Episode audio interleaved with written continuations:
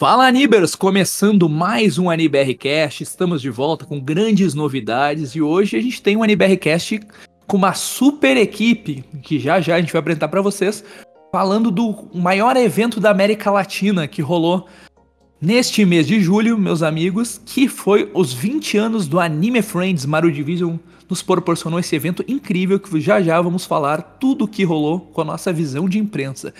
E para comandar aqui comigo, nós temos a presença do primeiramente do nosso garoto Eternal, o menino que está sempre elétrico, Eternal, representando a Rádio Choque. Boa noite. Ai ai, vai Eternal. Boa noite, Eternal aqui. Bom dia, boa tarde, boa noite, Eternal aqui presente. E sim, meus queridos amigos, mais uma vez a parceria NBR Cast e Choque Rádio Web agora cobrindo o Anime Friends 2023, 20 anos de evento. E vou te falar, que evento, senhoras e senhores, que evento. E, como o Iago mesmo falou, nós não estamos sozinhos. Hoje nós temos convidados que também vão estar expondo um pouquinho sobre o evento e a sua visão sobre a imprensa. É com você, Iago, manda bala. Então vamos receber o nosso colega de imprensa também, que já participou de alguns episódios, está de volta aí, cinco anos aí que a gente não tinha contato no AniBRCast, vou receber ele que, que já conversou com muito dublador, muita equipe legal que tem boa experiência em eventos de cultura pop, Eduardo e Amani. Boa noite, Amani. Boa noite, boa noite pessoal, boa noite Eterna, boa noite Lorena, boa noite a todos. E, gente, faz um tempinho mesmo que eu não dou as caras aqui, ou melhor dizendo, eu não dou a voz por aqui. Infelizmente, enfrentando agora um pequeno problema de sinusite, mas isso não vai impedir não de poder estar fazendo aqui essa live, essa, essa gravação aqui importante, porque, sinceramente, esse evento, esse Wayne Friends, eu já estou há muitos anos, né? 15 anos que eu praticamente cubro o evento, mas de maneira um pouco diferente. Começando com passante, depois é, pagante no caso, depois disso com o staff e agora, né, desde 2006 para cá, com imprensa. Então, esse evento para mim tem um significado muito grande. Então, acho que vai ser uma história muito bacana. E eu só quero, quero agradecer novamente o convite você, Iago, você, Eterno, por tá realmente trazendo isso, para poder a gente falar um pouco da nossa visão, um pouquinho, inclusive tu, Iago, já participou também no meu canal agora há pouco, para a gente falar um pouquinho sobre o evento, junto com outros colegas como Walter Vieira, o Otávio Reis, o Júlio 99, enfim, Bruno, o Daniel, se eu não me engano, teve muita gente bacana que participou. E aí, vamos. É isso aí, Amani. E Iago, você me dá, você me dá a honra de, de apresentar a nossa próxima convidada? Vai lá. Chama a nossa. Pera aí, pera aí, rapaz. Mas vou passar pro Eterno que vocês pediram, vocês sentem falta, vocês falam que só tem cueca do Animecast, mas eu quero que o Eterno anuncie a nossa colega de trabalho. Vai com você, Eterno. Com certeza, galera. É... Nossa próxima convidada, integrante da nossa mesa de imprensa, é, é a Lorena Araújo do IGN Brasil, que eu tive o prazer de conhecer, inclusive minha colega carioca, não é mesmo, Lorena? Boa noite. Boa noite, gente. Carioquíssima, assim, com certeza. Muito obrigada pelo convite, Eternal e Leandro. É um prazer estar aqui falando sobre o evento. E como ele disse, eu sou Lorena de Araújo, eu sou do IGN do MGG, sou apresentadora e antes era jornalista na redação lá. E é a primeira vez que eu fui no Anime Friends, foi uma grandíssima experiência. Não foi meu primeiro evento, mas foi o primeiro evento. É como imprensa ali de animes, sabe? Antes eu era bem mais dos games, então foi algo muito louco e eu tô muito ansiosa para poder falar sobre como foi essa experiência.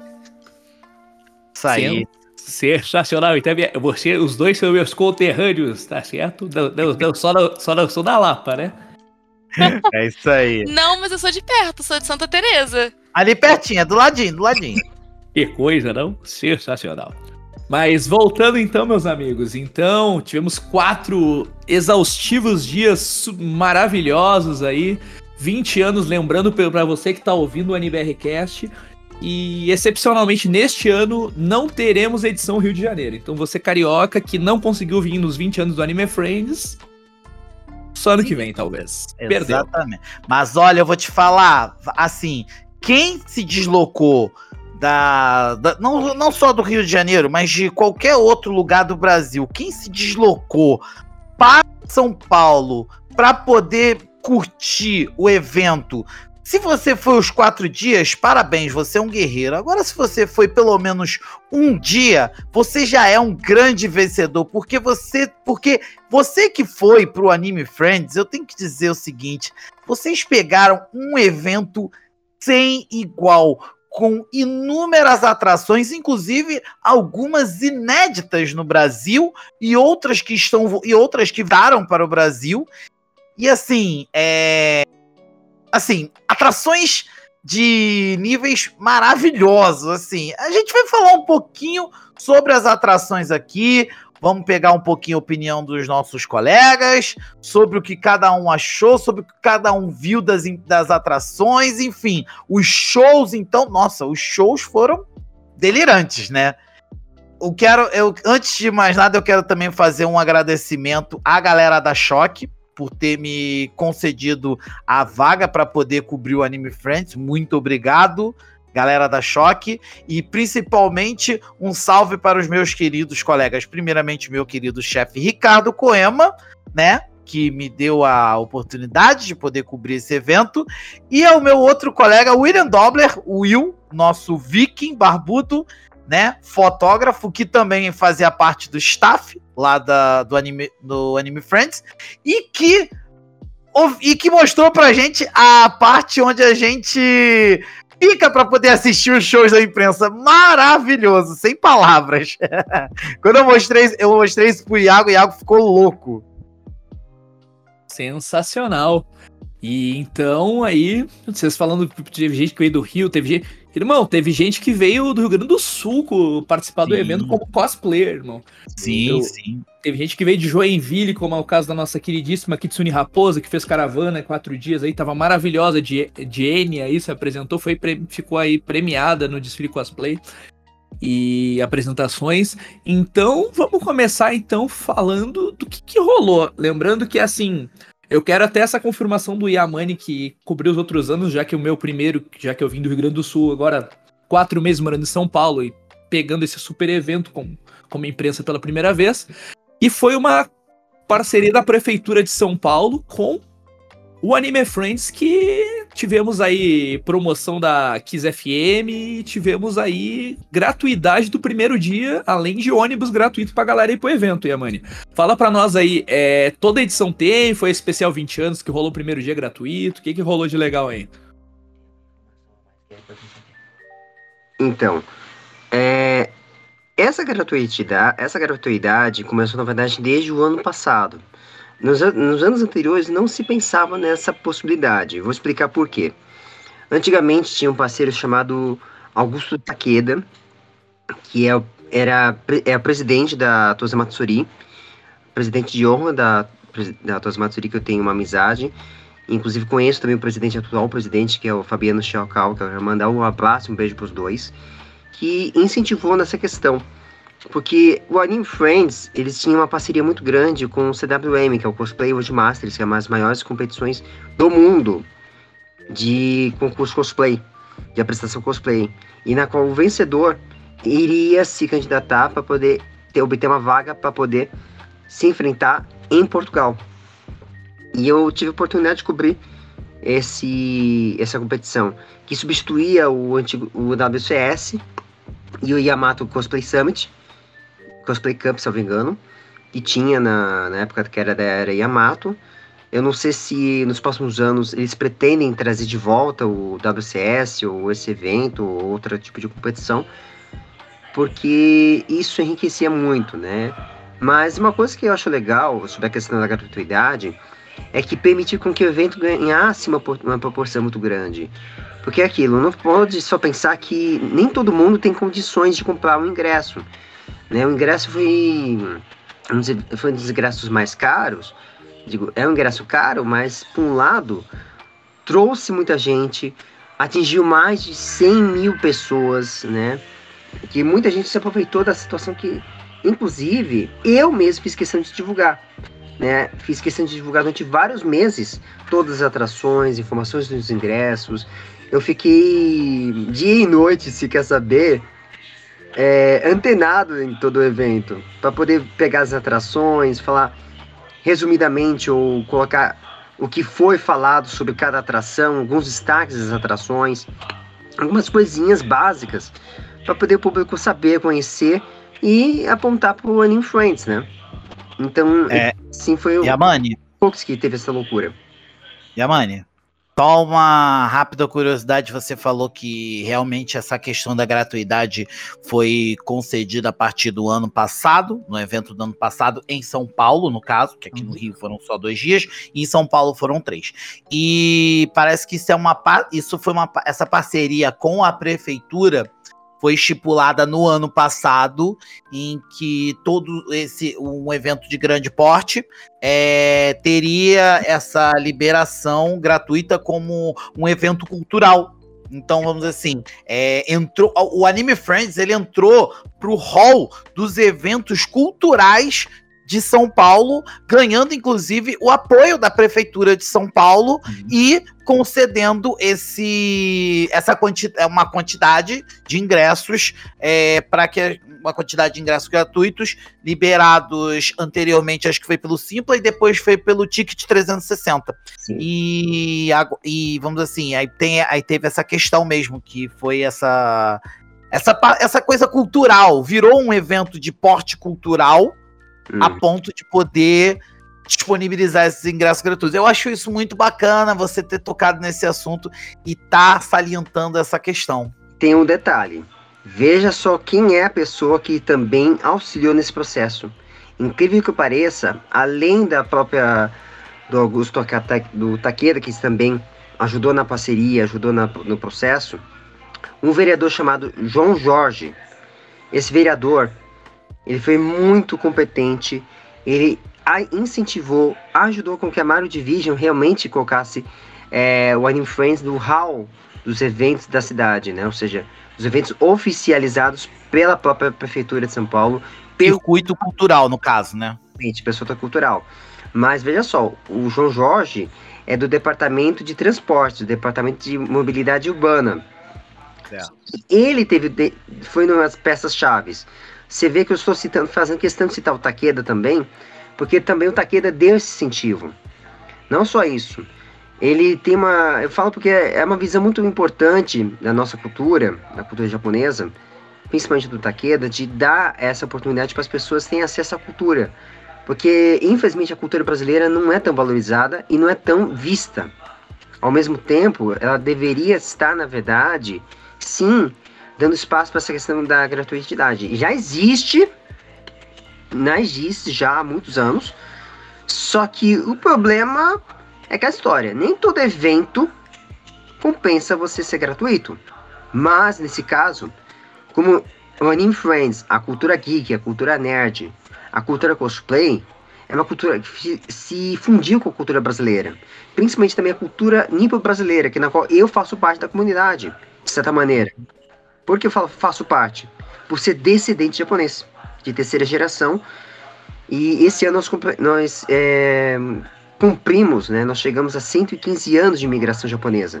Exatamente, bem lembrado esse detalhe também. É, esse ano foi o ano da comemoração da imigração, de, de, de 15, 115 anos da imigração japonesa. Sim, foi um ano. Foi muito especial. E tá sendo ainda. Tem muita Tá coisa. Né? O que eu posso dizer é isso, gente. Mas é, com base nessas informações e do que eu me recorde, isso durante esses anos todos de, de evento, desde que mudou o formato, 2022, 2000, esse mês, 2022 foi o primeiro ano que teve essa iniciativa.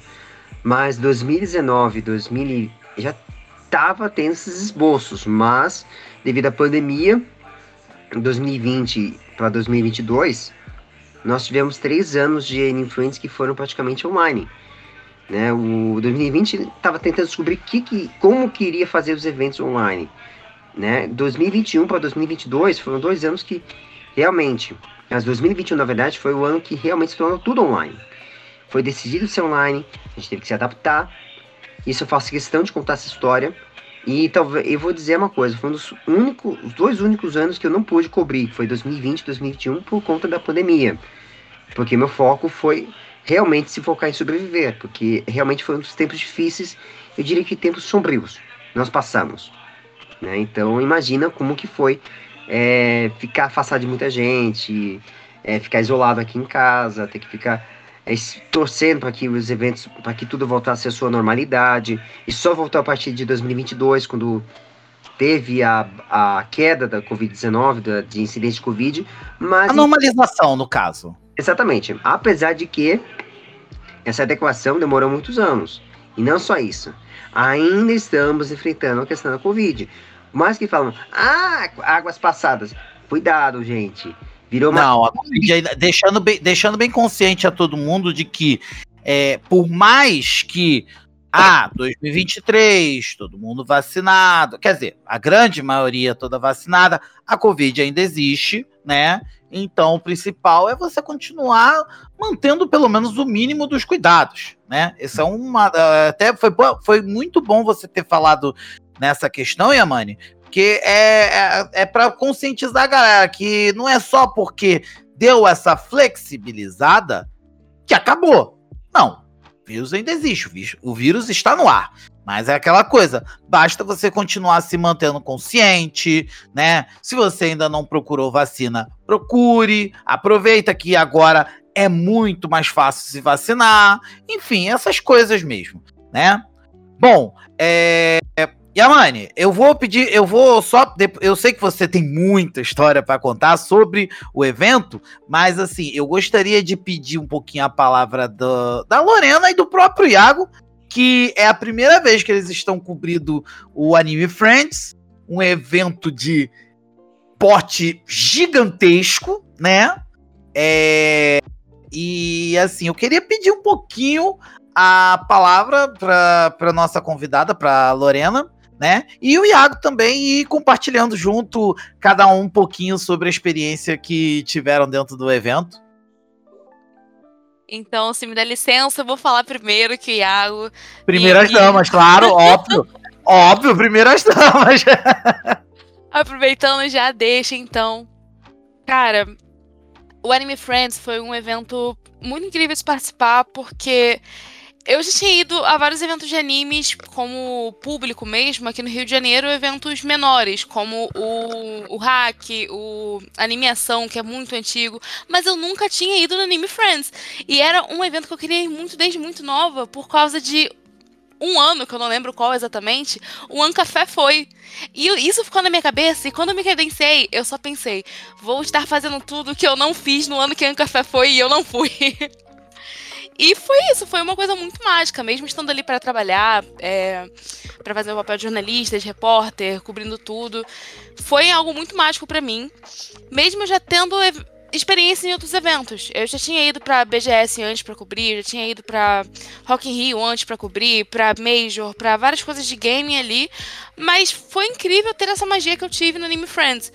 E Infelizmente eu não pude ficar no sábado e no domingo. Eu só cobri os dois primeiros dias, na quinta-feira e na sexta. Foi um pouco mais vazio e mesmo assim foi um momento incrível para mim ali, porque o meu papel lá como imprensa foi estar muito próximo à comunidade, foi estar procurando cosplayers, procurando histórias, procurando coisa ali que eu poderia extrair e contar para as outras pessoas.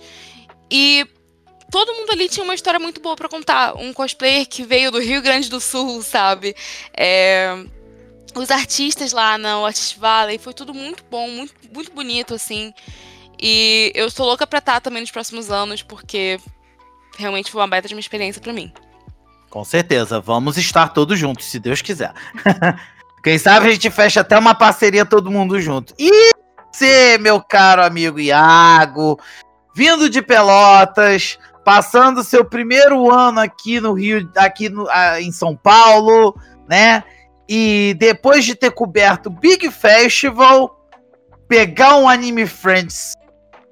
Conta pra gente. Então, meus caros, estão me ouvindo bem? Que eu tinha mutado para ouvir vocês. Beleza. Claro. Então, é, é uma experiência completamente diferente, né? Eu comecei, na realidade, pegando um evento de Moji, quando eu cheguei aqui. Bem pequeno, depois fui para um evento pro Big, e aí cheguei no maior, né? O que eu só ouvia desde criança e sempre sonhava em ir. Já tinha conversado nos ANBR Casts com o Ricardo Cruz, contando quando começou na Conrad, várias experiências, até que cheguei só no especial de 20 anos, né? Coisa pouca, pequeno. Pegou só, o, pegou só o, o mais comemorativo de todos. Exatamente. E eu acho assim, que começando a falar assim, que o Yamani falou da questão do João, do questão do transporte, vereador e tal. Eu acho que assim, na, durante a pandemia a gente teve um boom que ninguém esperava da cultura pop, né? A gente teve loading, fim da loading. E aí um dos caras que eu conversei muito no Big Festival e eu conversei bastante também no AF, que é um cara assim que é apaixonado por cultura pop e também tokusatsu, que agora é assessor de assuntos de cultura pop da Secretaria de Cultura e Economia Criativa do Estado de São Paulo, do governador Tarcísio de Freitas, é o nosso querido Renterman, Anderson Abraços. Então, é um cara que tá correndo também para ajudar nessa questão de cultura pop, então tá bem legal. Conversei tanto no Big, que tava com o stand da, da Secretaria de Cultura, quanto lá no AF. Conversei bastante com ele sobre projetos, coisas novas que vem aí dentro da cultura pop geek do Brasil. E hoje em dia a gente tem leis de incentivo à cultura e muitas coisas legais aí de leis para ajudar a parte cultural. Eu achei sensacional ter um cara que entende de cultura pop dentro desse governo. Muito bacana. Mas começando a falar, para mim foi uma experiência fantástica, cara. Indescritível, porque, cara, uma semana depois eu ainda tava naquele hype pensando assim, cheguei na outra quinta e pensando, pera, eu tenho que pôr a Friends de novo? Aí eu falei, putz, foi semana passada, mexendo nos materiais, editando, subindo as coisas, pensando, putz, mano, como é que eu aperto o reset e começa de novo o evento? Onde é que tá o botão do reset, irmão? E uma coisa que eu percebi dentro desses 20 anos, porque assim, 20 anos eu tô chegando na casa dos 30, 29. Então, assim, eu, eu vou pra evento de cultura pop desde 2012, né? 2011 pra 2012. Lá, lá no Sul, fui em vários eventos. Irmão, eu nunca vi, e com a magnitude que é o AF, tanta organização, irmão.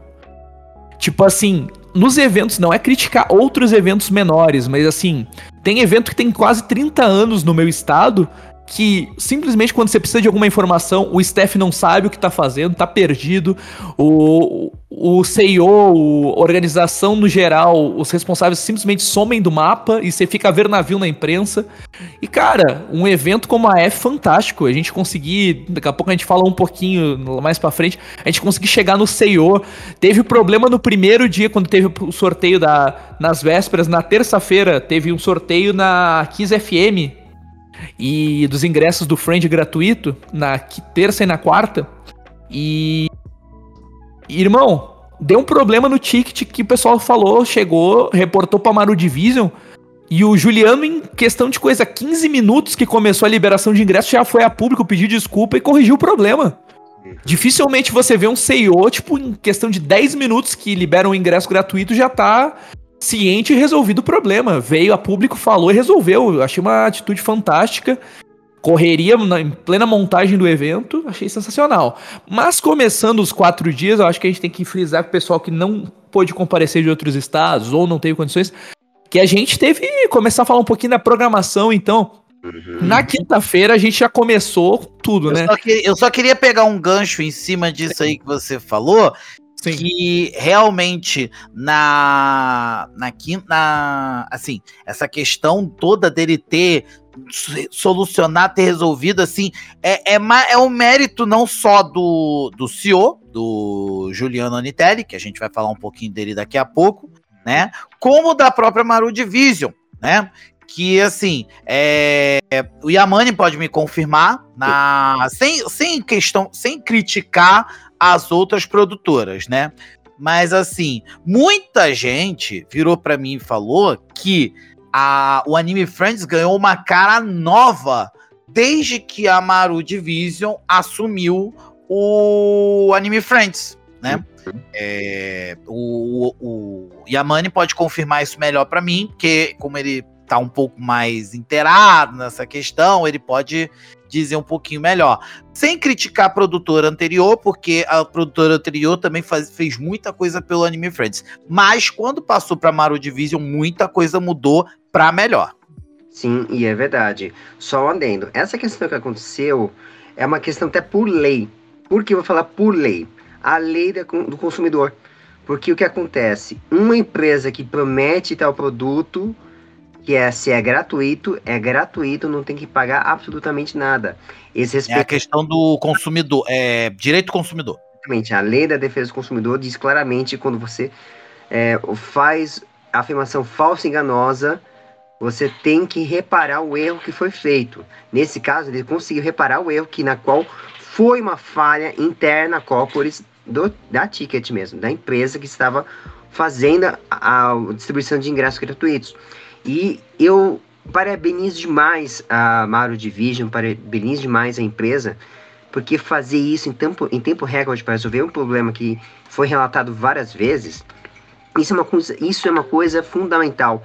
É uma imagem, isso torna como que torna o evento ainda mais profissional, tornou o evento ainda muito mais rico, muito mais forte. Uma coisa que eu acho legal, né, é quando era da antiga produtora da Yamato, se eu vou citar o nome, e ainda mais que eu trabalhei para a Yamato por cinco anos, né, eu era eu era staff, é, não é, era um sistema totalmente diferente. É claro que eles aprimoraram, eles pegaram um evento, criaram um evento, né? O Kuroda ele pode contar muita história sobre isso, como que fugiu o evento, como que teve essa iniciativa. Ele começou com uma coisa pequena. E com o passar dos anos, o evento começou a ganhar essa magnitude que ele tem até hoje. Então, a gente tem que levar em consideração os fatos que acontecem para a evolução, porque a cada ano que passa, eles viram potencial, eles viram como que é importante a cultura geek nerd ser desenvolvida. Mas não só a própria, a, a própria Yamato, que era a dona original do projeto. Não. Tinha várias pessoas envolvidas, tinha vários capitais envolvidos no jogo. Tinha muita coisa em jogo. E aí que a Mario Division comprou o formato, desde que a Mario Division comprou o evento, a Yamato, além de ter mudado todo o formato, eles evoluíram, revolucionaram, acertaram muitas coisas, fizeram o favor de trazer é, atrações que sempre estiveram no evento por muitos anos.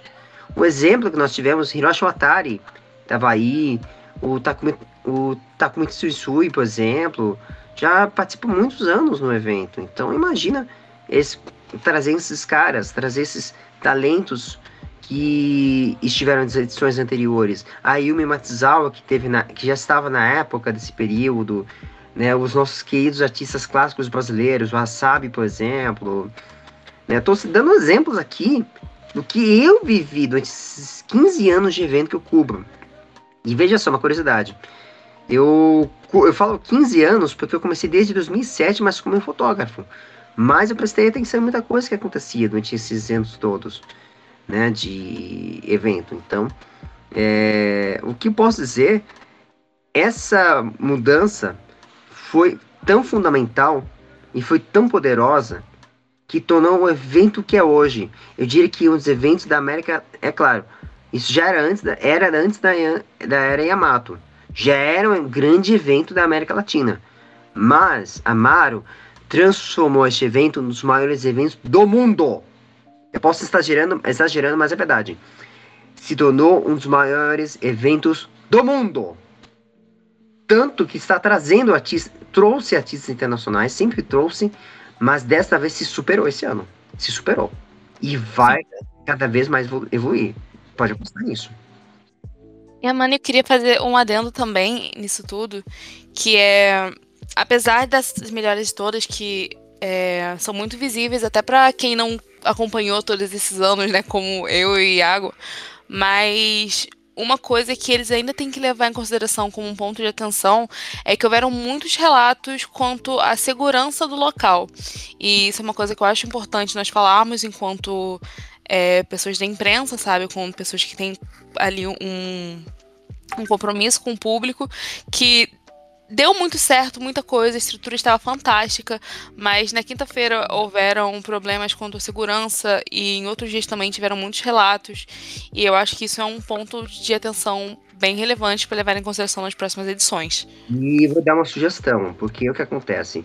O problema é quem entra dentro do evento. Não, não, mesmo que seja pagante ou não pagante, o problema é quem entra.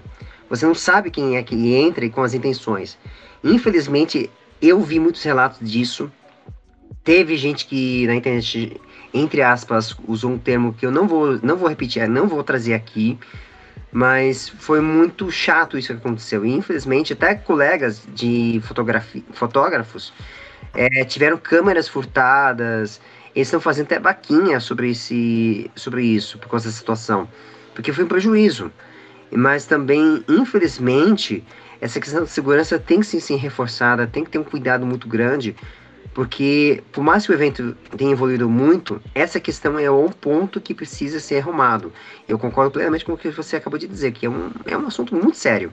Infelizmente é uma questão de segurança pública, né? E também nós mesmos temos que tomar muito cuidado, porque tudo que a gente carrega são equipamentos, imagens, histórias, informações, tudo que a gente tem em mãos é valioso todo o conteúdo que a gente produz aqui, que a gente lança, é muito valioso. Principalmente, eu falo para as pessoas que estão, que vivenciaram o evento, é, celulares, carteiras, qualquer lugar que você vá hoje em dia no mundo, você tem que tomar muito cuidado, principalmente com a, com a bandidagem. Essa gente é capaz de entrar sim e é capaz de fazer o que a gente fala no exterior, fala muito isso, o termo pickpacker que são os batedores de cadeira. Essa gente tem que tomar muito cuidado. Então, sempre anda com a mala na frente, bolsa, qualquer coisa, evita expor o tempo todo. Câmera, quando a gente fica fazendo fotografia, fotografia tira o mais rápido possível. Porque eu tenho medo de ser pego por qualquer coisa. Então a gente tem que tomar muito cuidado. Isso, infelizmente, não só no evento, em qualquer lugar do país. Qualquer lugar aqui do Brasil, em qualquer lugar do canto mundo, né? Sejamos sinceros. Exatamente, tem que tomar muito cuidado.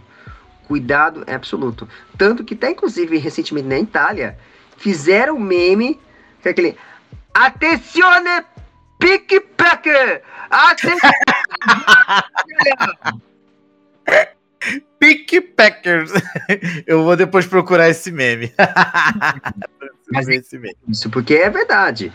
Tá sim, sim. tendo altos índices de roubo. Então, todo cuidado é pouco. Por isso que é importante é, isso ser tratado e principalmente a questão da segurança pública ser instaurada mais firmemente nos eventos, em todos os eventos. Porque não é só no Anime Friends que isso acontece. Qualquer evento sempre tem uma ocorrência, infelizmente. Posso pegar um gancho em cima disso também? É, eu não sei se o Iago viu, porque o Iago também rodou bastante o evento, porque a gente meio que se dividiu durante esses dias, né? Mas eu vi pouca gente de staff. Assim, eu vi os staffs mais parados assim, portaria, na portaria, eu vi os staffs mais parados no, em certos pontos, em certos pontos específicos do evento. Mas assim, eu não vi essa mesma galera rodando pelo evento, é, assim, dando aquele dando aquele tipo clássico 360, Tipo assim, uma equipe de staff meio que rodando pelo evento, porque a gente tá falando do Distrito AMB. Vamos começar falando. Vamos aproveitar esse gancho já começar falando sobre o evento em si e principalmente sobre as atrações. Eu queria começar puxando, é puxando esse assunto para o local. Primeiramente, eu não é, é, eu, fui, eu cheguei aí em 2015 15 e 16 quando era no antigo Campo de Marte. Você lembra disso, Yamani? Lembro, lembro perfeitamente. Ó, Campo de Marte já era um bagulho gigantesco, meus amigos. Assim, era um negócio muito grande. Eu fui no Campo de Marte, eu na época eu fui como frequentador mesmo, né? Eu fui nos anos 2015 e 2016. E assim, o Campo de Marte era um bagulho gigantesco. Para quem não sabe, para quem não é de São Paulo, o Campo de Marte, ele era um antigo aeroporto. Então assim, é um troço muito gigantesco, de enorme, de nossa, dava para você se perder. E o distrito AMB não é diferente. Eram os, assim, tudo bem que eles conseguiram concentrar em um determinado espaço, mas mesmo assim, uma estrutura gigantesca, enorme, muita coisa que tinha nesse espaço, né? Então, assim, é, primeira coisa que eu, que eu vou, assim, só um pequeno comentário seria que ter um, uma galera de staff para ficar para ficar rodando o evento, né? Eu via muita gente parado nos banheiros também. Assim, é, é só uma uma ideia, né? Se vocês concordarem ou não, a, a palavra é de vocês. Eu acho que devia de ter pelo menos uma equipe de staff para ficar rodando pelo evento, assim. Um pega, uma equipe roda uma determinada área, depois roda uma outra determinada área. Assim, eu falo como experiência, como por exemplo, eu já então, trabalhei... Eterno. Oi. É, eu tinha reparado lá que tinha a galera, tipo, posso te ajudar com até com aquelas qual o nome? Aquelas plaquinhas em cima, Sim. sabe? Sim. E tinha essa galera, mas como você disse, estava todo mundo muito concentrado. Eles quase não estavam rodando, mas eu acho que essa era a função deles também. Mas o ponto que eu disse mesmo sobre a segurança é sobre alguns, algumas outras ações que poderiam também ter tido que não houveram, como por exemplo a revista antes de entrar. O cuidado, sabe, de abrir mochilas e ver o que, que as pessoas estão entrando. Porque Verdade. Teve revista na hora da saída na quinta-feira, mas não na entrada. E isso foi meio estranho, digamos assim. Um outro ponto também é reclamações das pessoas quanto ao guarda-volumes, que houveram perdas lá. Então, são pontos assim que eu acho que existem para melhorar no Anime Friends, que mostrou uma estrutura e uma grandiosidade incrível, sabe? E eu acho que só há a melhorar. Uhum. Exatamente. Iago? É, acredito eu. É realmente isso aí da, da ideia de ser, tipo assim, uma equipe de staff rotativa, porque a gente percebia assim. Que, tipo, no horário X, já, já a gente vai falar do que rola de atrações, mas no horário X, por exemplo, palco principal tem muita gente. Então o pessoal ia às vezes pra lá. Ah, palco cosplay tá rolando desfile, mais alguma coisa. Tinha lá os X seguranças. Ah, o palco ultra tá muito movimentado. Aí o pessoal ia pra lá. Só que parecia que às vezes, tipo assim, se tá tendo boom no palco ultra, é, o palco principal tá, tá, tava X. Aí parecia que às vezes fica desfaz, ah, ficava com menos gente no cosplay. Aí vice-versa. Parecia que a galera tava correndo pra um lado e pro outro porque tinha muita coisa acontecendo ao mesmo tempo, entendeu? Exatamente. Eu, eu- vamos dizer assim, eu- o, que eu, o, que eu, o que eu entendo é que, vamos dizer assim, é, faltou gente pro volume de, pro volume de frequentadores que tinha no evento. E a gente vai falar um pouquinho sobre o volume de frequentadores, porque na quinta-feira nós tivemos um volume grande também por conta dos ingressos gratuitos. Mas no sábado, senhoras e senhores, sábado estava praticamente não dava pra você andar naquele evento. É porque você não foi o domingo. Não, no domingo, eu imagino, não, sá- se sábado que eu estava lá já tava assim, eu não quero nem imaginar no domingo. E a gente vai falar um pouquinho daqui a pouco. E a Mani? Hum. Então, olha, eu vou pegar todos os ganchos que aconteceram e é verdade. Realmente, não, eu não vi tanto staff como era na era da Yamato. É, eu vou até contar por experiência. Nós tínhamos vários departamentos, eu ficava na- no departamento de jogos. Mas eu concordo plenamente sobre essa questão. Por quê? Tem que ter também staff de segurança, sistema de segurança não só contar com os seguranças do evento, com os seguranças da, da, do AMB, A equipe. a equipe da AMB, e também tem que ter monitoramento. Eu vou falar isso por quê? Monitoramento é importante de câmera. E também uma outra coisa que é legal, uma sugestão. Placas de autorização de uso de imagem. Por que eu falo placas de autorização de uso de imagem? Tudo está sendo filmado. Isso é importante porque é uma forma de autorizar que a pessoa que a partir do momento que está dentro do evento já tem a imagem cedida. E é uma, que é uma forma de segurança. Por quê? Tem que ficar de olho em tudo. Não pode deixar com que esse tipo de coisa aconteça. E vocês acabaram de falar uma coisa que é muito complicado. E é verdade. É, infelizmente, né, essas situações que aconteceram no guarda-volume, essas, a quantidade que teve de pessoas, eu vou falar, foi avassalador este ano. E a demanda de staff foi muito baixa. Exatamente. Acho que nem eles esperavam que fosse tão grandioso. Tão intenso e tão gigantesco. Isso daí. É, intenso. é, A gente tava comentando aqui em off que intenso é o que define esse anime Friends. Sim, intenso em todos os sentidos, mas depois. Todos os Isso sentidos. definitivamente. Mas isso vou explicar depois. Mas a questão aqui, voltando à questão foco da, da, da- do, da- da- da- do que, que eu vivenciei, em relação a número de pessoas, quinta, sábado e domingo foram os dias mais loucos que eu pude vivenciar em termos de quantidade. Foi tamanho. Foi Não, quinta foi. Não, quinta foi absurdo, mas sábado tava literalmente sem condições de andar. me fala, domingo, meu, pra poder estar tentando saber aonde eu ia, eu tava tentando fazer, tentar pegar uma imagem, um pouquinho que seja do Guilherme Briggs, da palestra do Guilherme Briggs, que foi uma das mais cheias. Eu nem consegui ir lá na parte do palco perto da. onde podia, Auditório Ultra. né, pra poder estar gravando a palestra dele. Nem deu pra poder gravar, cara. Foi tão O Wendel Bezerra foi a mesma coisa, só pra te informar. Foi tão chique, só Jesus amado. Não tinha condições de entrar. Eu e Iago, a gente ficou apavorado, que a gente chegou na. A gente chegou lá no auditório Ultra, né? E a gente olhou e falou assim: cara, não tem como entrar. É ele. Caraca. E a coletiva de imprensa já foi? Já foi. Sim. E não só isso. Teve muita coisa que aconteceu. O que acontece é o seguinte: quando tem uma atração gigantesca, como por exemplo foi o caso dos, dos dubladores, Wendell Bezerra, Guilherme Briggs, assim como também aconteceu nos grandes shows, como o Flow, lá da. hum, Ai caramba. Yurika, Yurika, e te- tantos outros. o Não, não, foi muito bom. Burnout Syndromes também, que falaram que tá, Burnout Syndromes tava, não tava conseguindo entrar.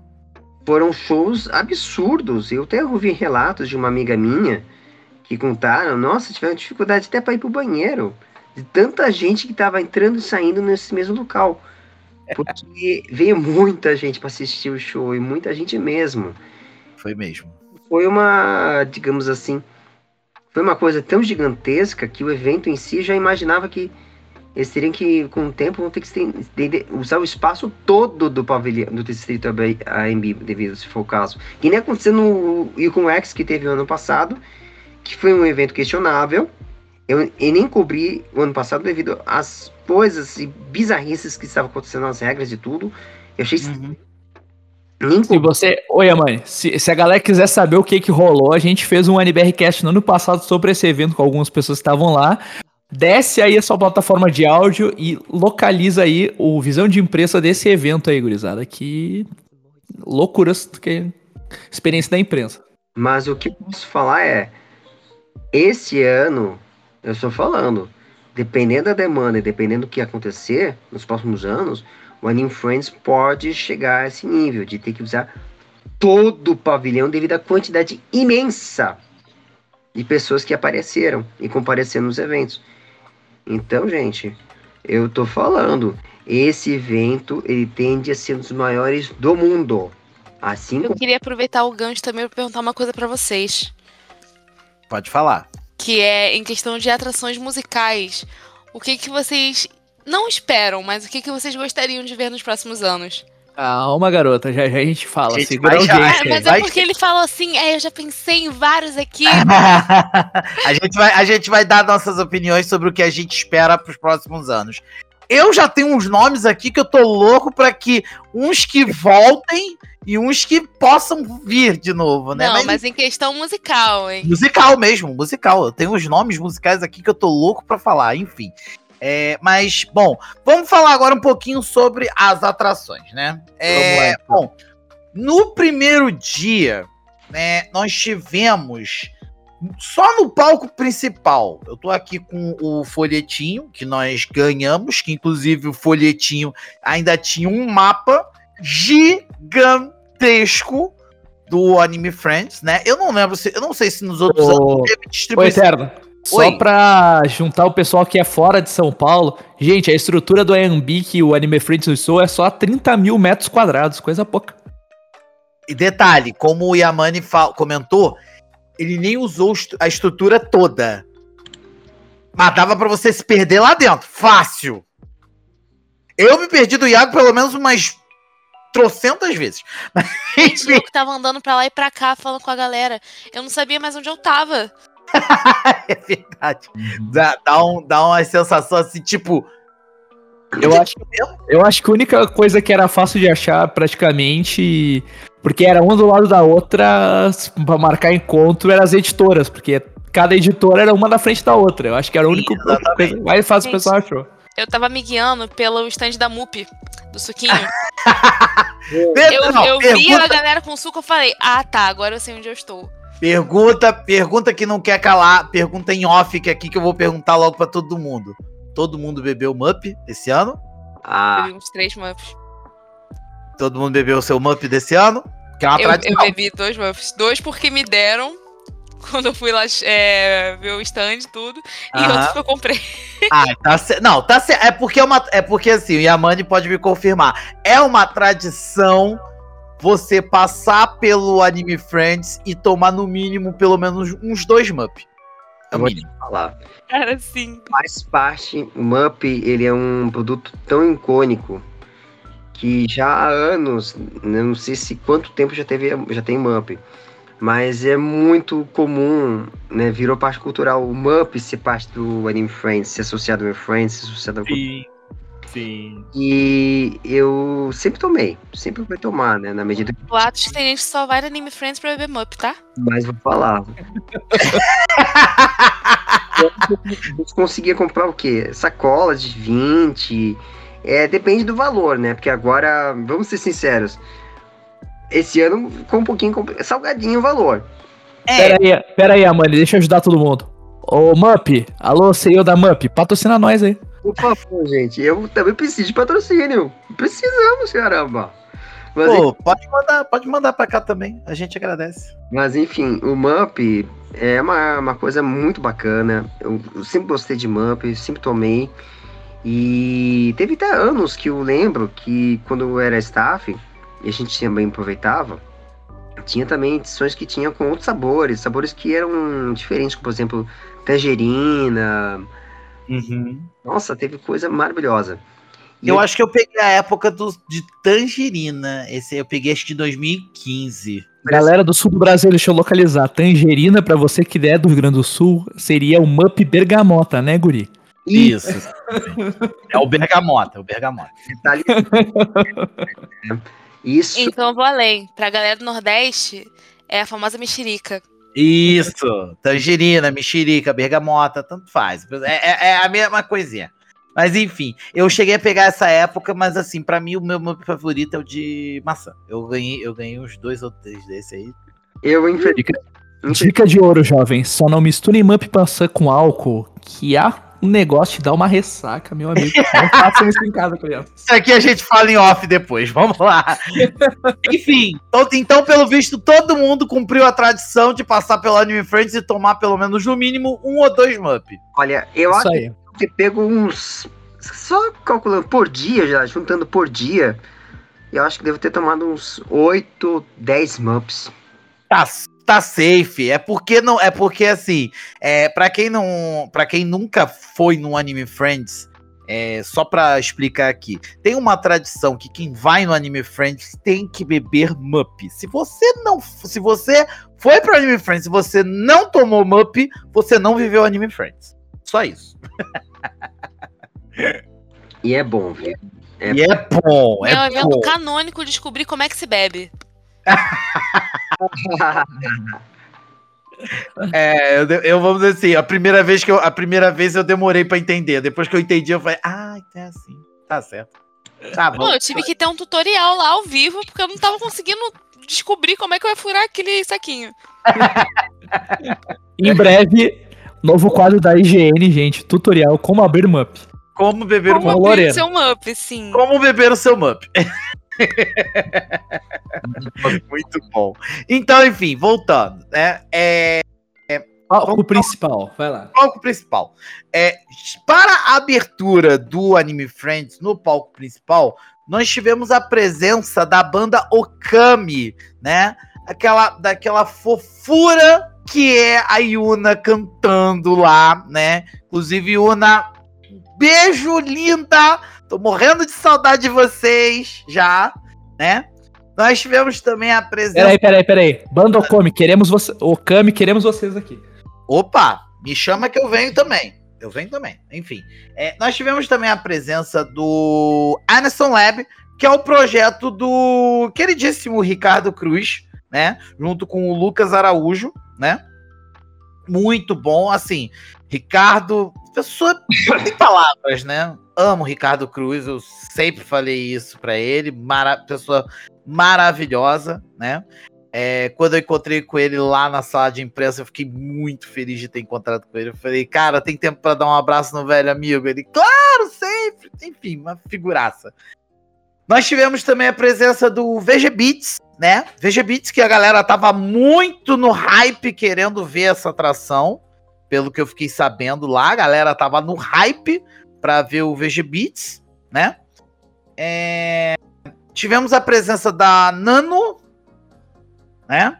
Uhum. É, tivemos a presença do Anisong Idol, que é um grupo que canta algumas versões de anime songs, é, músicas de. É, as anime songs e tudo mais, tal, na- nas vozes deles, enfim.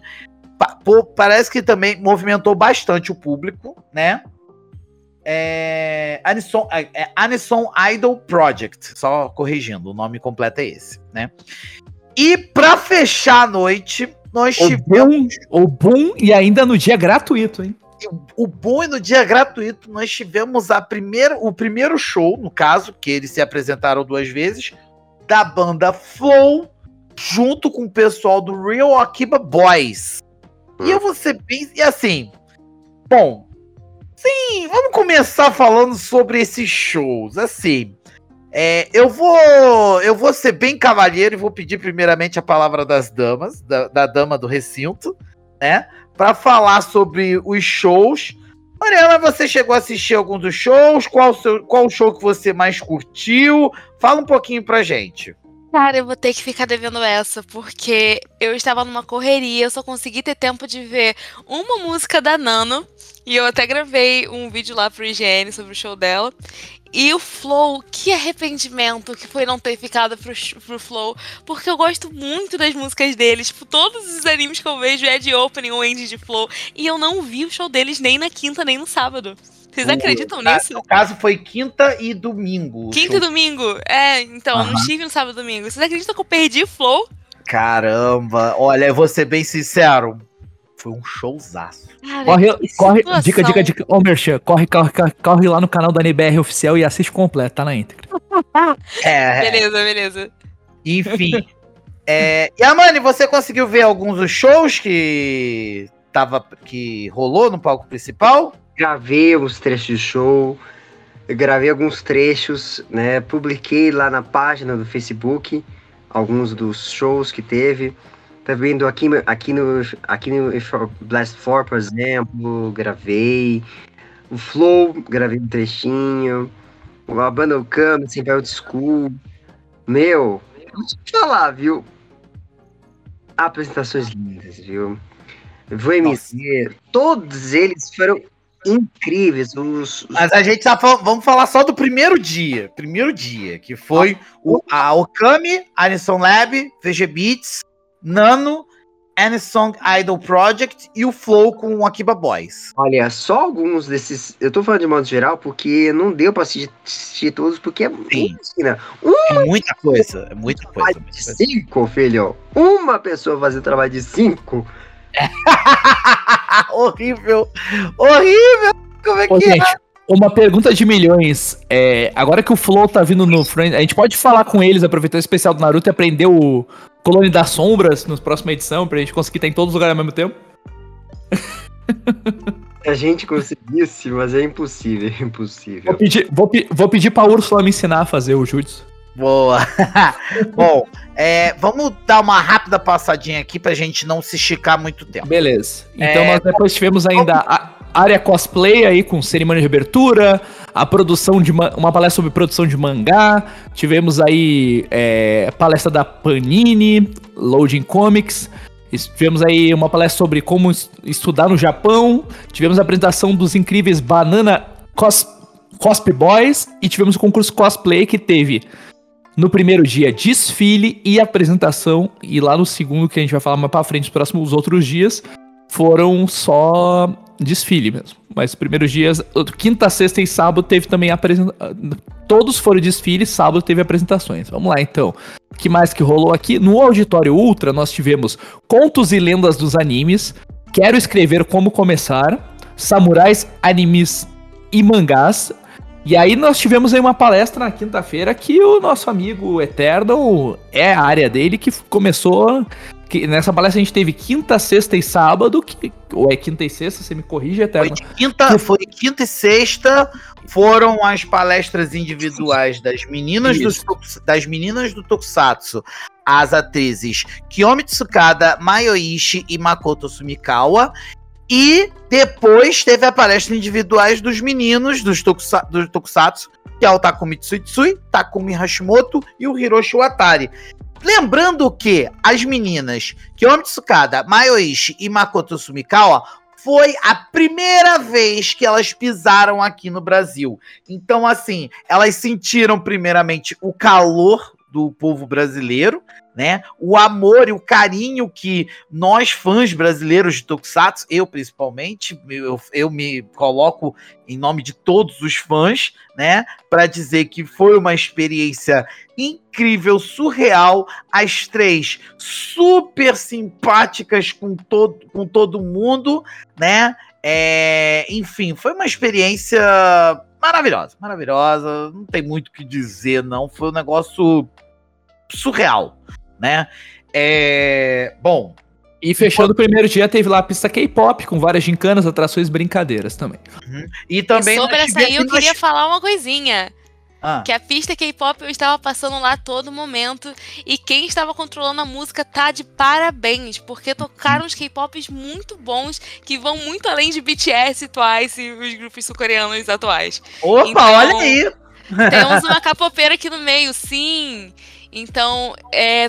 Realmente queria só fazer esse adendo porque tava muito incrível. Toda vez que eu passava lá, tinham grupos se apresentando, tinha músicas muito incríveis, tinha desafios lá sobre é, K-pop que estavam muito de parabéns. Essa parte do Anime Friends foi, foi um sucesso pra quem curte, pra quem gosta de pop sul-coreano. Sim, Eu acho. Nós tivemos E- também um E palco as, e, as duas, e as duas coisas que a gente pode situar nesse primeiro dia lá no K-pop foi que teve um palco com a Thaís Herne e o Marcos do Perifacon, com o tema do K-pop ao anime democratizando a cultura pop e geek. E às 5 da tarde teve o show do Iago Ishin, da Parade Zigzo. Isso aí, gincanas, várias coisas rolou aí. Nesse, no Anime Friends esse ano nós tivemos também um palco extra chamado Arena AF 20 anos. Seria uma segunda possibilidade de vocês ah, de ver algumas palestras com as principais atrações do evento. E nesse dia nós tivemos uma palestra com a Yurika, o Banana Cosp Boys, as meninas do Tokusatsu, os meninos do Tokusatsu, a banda VMZ e o VG Beats né? Esse, pal esse palco Arena, Arena F 20 anos é um palco muito muito bem assim receptivo para você poder ter um contato mais próximo com todas as atrações do evento. Assim, vou te falar, muito bom. É, Essa iniciativa foi legal pra caramba do pessoal da F de ter um contato mais da galera com o público, com- do, do pessoal com o artista, né? Achei bem bacana isso, né? Então tá de parabéns. Bom, vamos vamos falar sobre sexta-feira? Uhum. Tá, beleza. Vamos preparar pra sexta. Alguém que tem mais alguma colocação sobre o primeiro dia, sobre quinta, quer acrescentar alguma coisa? A gente pode ir pra sexta, todo mundo. que eu acho importante deixar claro é quem realmente estava no comando do DJ, quero até dar aqui meus parabéns, a Daisy Nunes, que inclusive, eu vou até comentar uma coisa interessante nesse evento também. Esse ano eu quis dar, eu fiz uma iniciativa muito legal e acho que talvez inspirada até nos 60 anos do programa Silvio Santos, eu estou entregando homenagens, né? Para todas as pessoas que participaram no canal, para todo mundo Ah, eu vi. Eu vi isso. fez parte e faz parte da cultura brasileira. Então, é uma forma de carinho, respeito e não só isso, reconhecimento pelo trabalho que cada um fez. Porque o que todos fizeram, o que todo mundo faz não é brincadeira. O que nós também fazemos, que nós fazemos parte desse movimento, é uma luta diária. Então eu faço questão de poder estar ressaltando isso. Isso não é brincadeira. O que nós fazemos é uma luta que a gente tem que fazer. E fui entregando durante todos os quatro dias para todo mundo que eu podia entregar. É claro para alguns eu não consegui. Né? Foi muito pouco, foi pouquíssimos que eu não consegui. Outros eu tive que entregar por intermédio de outras pessoas para poder me ajudar a fazer esse trabalho, essa missão. Foi uma missão quase impossível. E a Mani, eu, eu cheguei a presenciar alguns de- algumas dessas entregas de certificados pela, co- pela colaboração na cultura. Eu achei isso lindo, Yamani. Então, desde já, parabéns pela iniciativa. Parabéns de verdade. Muito boa iniciativa. Né? Bom, vamos falar sobre sexta-feira. Vamos, vamos dar uma corrida, que senão a gente, Vamos lá então. senão a gente não, não- não sai daqui. Vamos lá. Sexta-feira, palco principal, nós tivemos a banda Wasabi, muito boa também. Eu, que, eu não... Começou, começou literalmente quente. Nossa, que piada bosta. Vamos lá. É, não deu. Eu queria ter assistido o show da banda Wasabi, mas, mas falaram também que foi muito bom. Tivemos o VMZ, é, Sacra Music Fest, que também foi uma das atrações inéditas no Brasil, né? Nós tivemos. ah, não, no primeiro dia nós tivemos também, acho que foi a Nano e o pessoal do N Song Idol Project também são atrações inéditas, se eu não me engano. Uhum. Al- alguém quer explicar pro pessoal que, que, que, que não foi ainda no AF? Alguém quer explicar o que, que é o Sacra Music Festival? Então, o Sacra Music Festival é só para poder vocês entenderem em casa. Foi uma reunião de vários artistas, no caso foram três: Aska, Will I salve, não, Will I não, eu esqueci o nome. É, me ajuda, me ajuda a falar. Cenarim e um rapaz lá que é o Ru, Ru, ah, esqueci o nome dele. Né? Mas esses três, eles se uniram e fizeram um show é, trazendo as músicas de anime, músicas dos, dos repertórios deles. E era uma promoção que já tinha, já, já acontecia muito no Japão. E essa é a primeira edição que eles fazem fora do país deles. E isso no mundo. É a primeira vez que eles trazem isso no mundo. Essa grande novidade. Aqui tá, é Asuka, Hoya e Senarin. Isso, isso, isso. Roya, esse, essa pessoa, esse rapaz. Esses três que praticamente compuseram este, a edição deste ano do Sakura Music Festival, que é um evento tradicional do Japão. Produzido pela Sony. Exatamente, produzido pela Sony, que a Sony do Japão, que eles resolveram, vendo o potencial do Anime Friends, implementar aqui no Brasil. Então isso é uma novidade, é digamos assim uma das grandes novidades. Não só isso, o Rio Akiba Boss também foi uma grande surpresa e uma novidade incrível, que na qual é um movimento que está vindo aqui para o Brasil e já está já tá sendo espalhado. Eu tive a oportunidade de gravar no Festival do Japão, eu vou comentar sobre isso, é importante o Chemical Funk, que é um grupo de rapazes, um grupo de dança, que dançam temas de anime. Ou seja, os animes ganharam uma, entre aspas, uma abertura ao vivo, uma dança ao vivo em shows. Isso é uma novidade tremenda. E o Rio. Boss foi, foi que iniciou essa iniciativa, que foi um dos primeiros, foi um dos pioneiros nesse tipo de arte aqui no, no, no mundo, na cultura geek. É, vou falar, por exemplo, rapidinho. A, a, o primeira cantor ali, o cantor que nós tivemos ali, o, a, o Asuka, o, As, o As, que é Asuka Okura, é só uma, o vocal da segunda abertura de Eden's Zero, que é a série spin-off de Fairy Tail. Já o Roya, ele canta aquela música que o pessoal amou, que se chama Vivid é, Vice, que é a abertura de Jujutsu Kaisen, ó, que, que tá em- muito em alta. E o Senna, ele é, ela é cantora do encerramento chamado Sai Hate, que é o encerramento da nova temporada da retomada de Bleach, que chegou agora esse ano distribuído pelo Star Plus. Então, uma coisa é melhor que a outra, né, meu povo? É isso aí. Nós tivemos também no palco principal a presença da Nano, né? E fechando o dia, nós tivemos o Aquino with Bliss 4, né? Uhum. É, na área de cosplay, nós tivemos o pessoal do Taiko, os 35 anos de Jaspion Changeman no Brasil. Uma Né? entrevista com o nosso queridíssimo. Com o nosso queridíssimo. Shigeo Gashiro. Isso aí. To- é, o com Toshi, com- falando aí, contando a história de como chegou os Tokusatsu no Brasil, como foi toda a questão da TV Manchete, todas essas coisas aí. Isso contando aí. toda a sua história, o senhor Toshi. É, tivemos também a produção de mangá. É, a galera da JBC fazendo uma entrevista lá pra todo mundo, né? E distribuindo brindes também. Quase que eu ganhei um brinde nesse dia. Pena que não deu. É, teve o pessoal, teve a Yurika, né? Pa- participando também. E o, o Banana Cosplay Boys, né? E mais um concurso cosplay. No Auditório Ultra. Vou passar aqui bem rápido, né? Passar bem rapidinho. 25 anos de Sakura Card Captors. O pessoal. Uma exibição de, em 4K, meus amigos. Exibição em 4K, exatamente. Bem salientado isso. E confirmado que em breve chegará em um streamer, distribuído pela Artwork System. Né? Então fica de olho no Rodrigo Rossi, gurizada. E, é, bom, é, tivemos também o pessoal do Anisong Idol Project lá no Auditório Ultra, né? Pessoal do Pipoca em Nanquim, bem bacana. É, especial de dublagem do Given.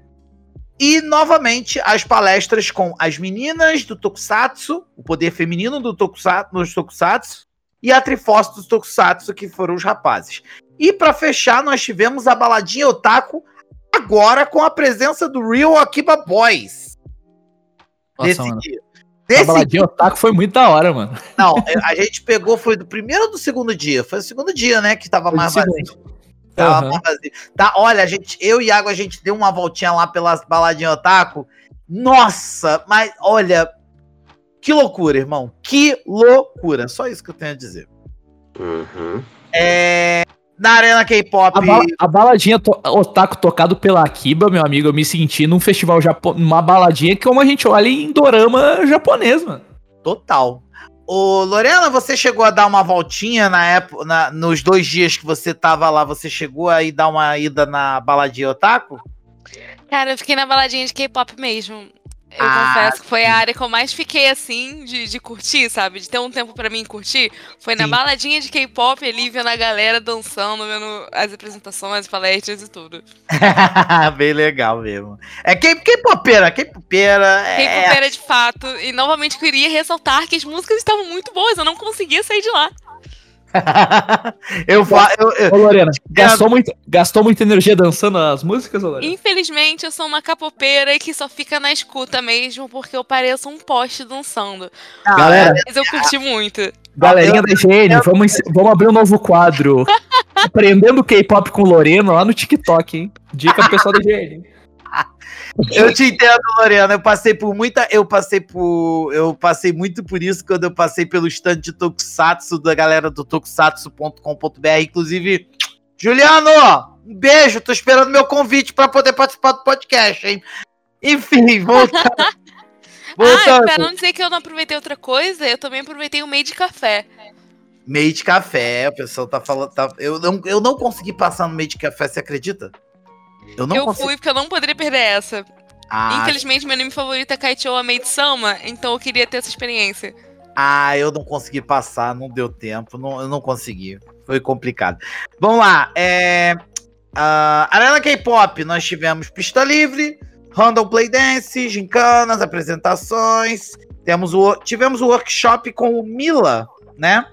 Bastante atrações lá no, na pista K-Pop. E na Arena F 20 anos, tivemos a presença da Nano, da Yurika, dos meninos do Banana Cosplay Boys, Burnout Syndromes, Aquino with Bliss 4, Anison Idol Project e Yumi Matsuzawa, isso na sexta-feira, né? Deixa eu dar, um adentro antes pro sábado. Que pra quem tá. A gente tá falando Yurika, Yurika é maravilhosa, tocou todos os dias do evento do palco cosplay. E pra citar o pessoal que não conhece a fofa da Yurika, ela é nada mais nada menos que é uma violinista que toca anime song e músicas japonesas. Maravilhoso. Exatamente, exatamente.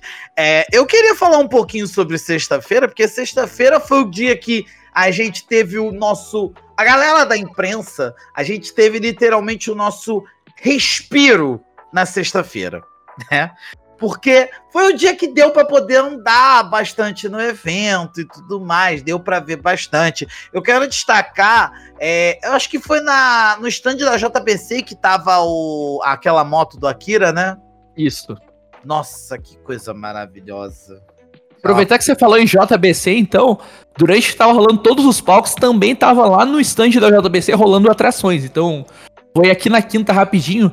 Na quinta, às três da tarde, teve o Tokotour, lançamento exclusivo, que é o projeto com, com o nosso amigo do. Vamos ver se eu não vou errar, o japonês eu não manjo, mas uh, é com o nosso amigo Jiraya e com o Ricardo Cruz, que vai rolar um tour no final do ano para conhecer as referências de cultura pop e tokusatsu incluindo pedreira Toei, tudo isso é uma viagem que está sendo organizada para ir de caravana, de galera pro Japão. Você vai ir, ô, meu amigo? Não, cara, eu tô, eu, tô, eu tô me recuperando das minhas férias ainda financeiramente. Mas- Enfim, Mas e aí, o que, que você acha? Você achou uma iniciativa fantástica? O, o Top, Ricardo levar geral pro Japão? ah, eu gostei, eu gostei. Eu vou ser bem sincero. Se eu tivesse uma grana firme, se eu tivesse uma condição top, eu ia.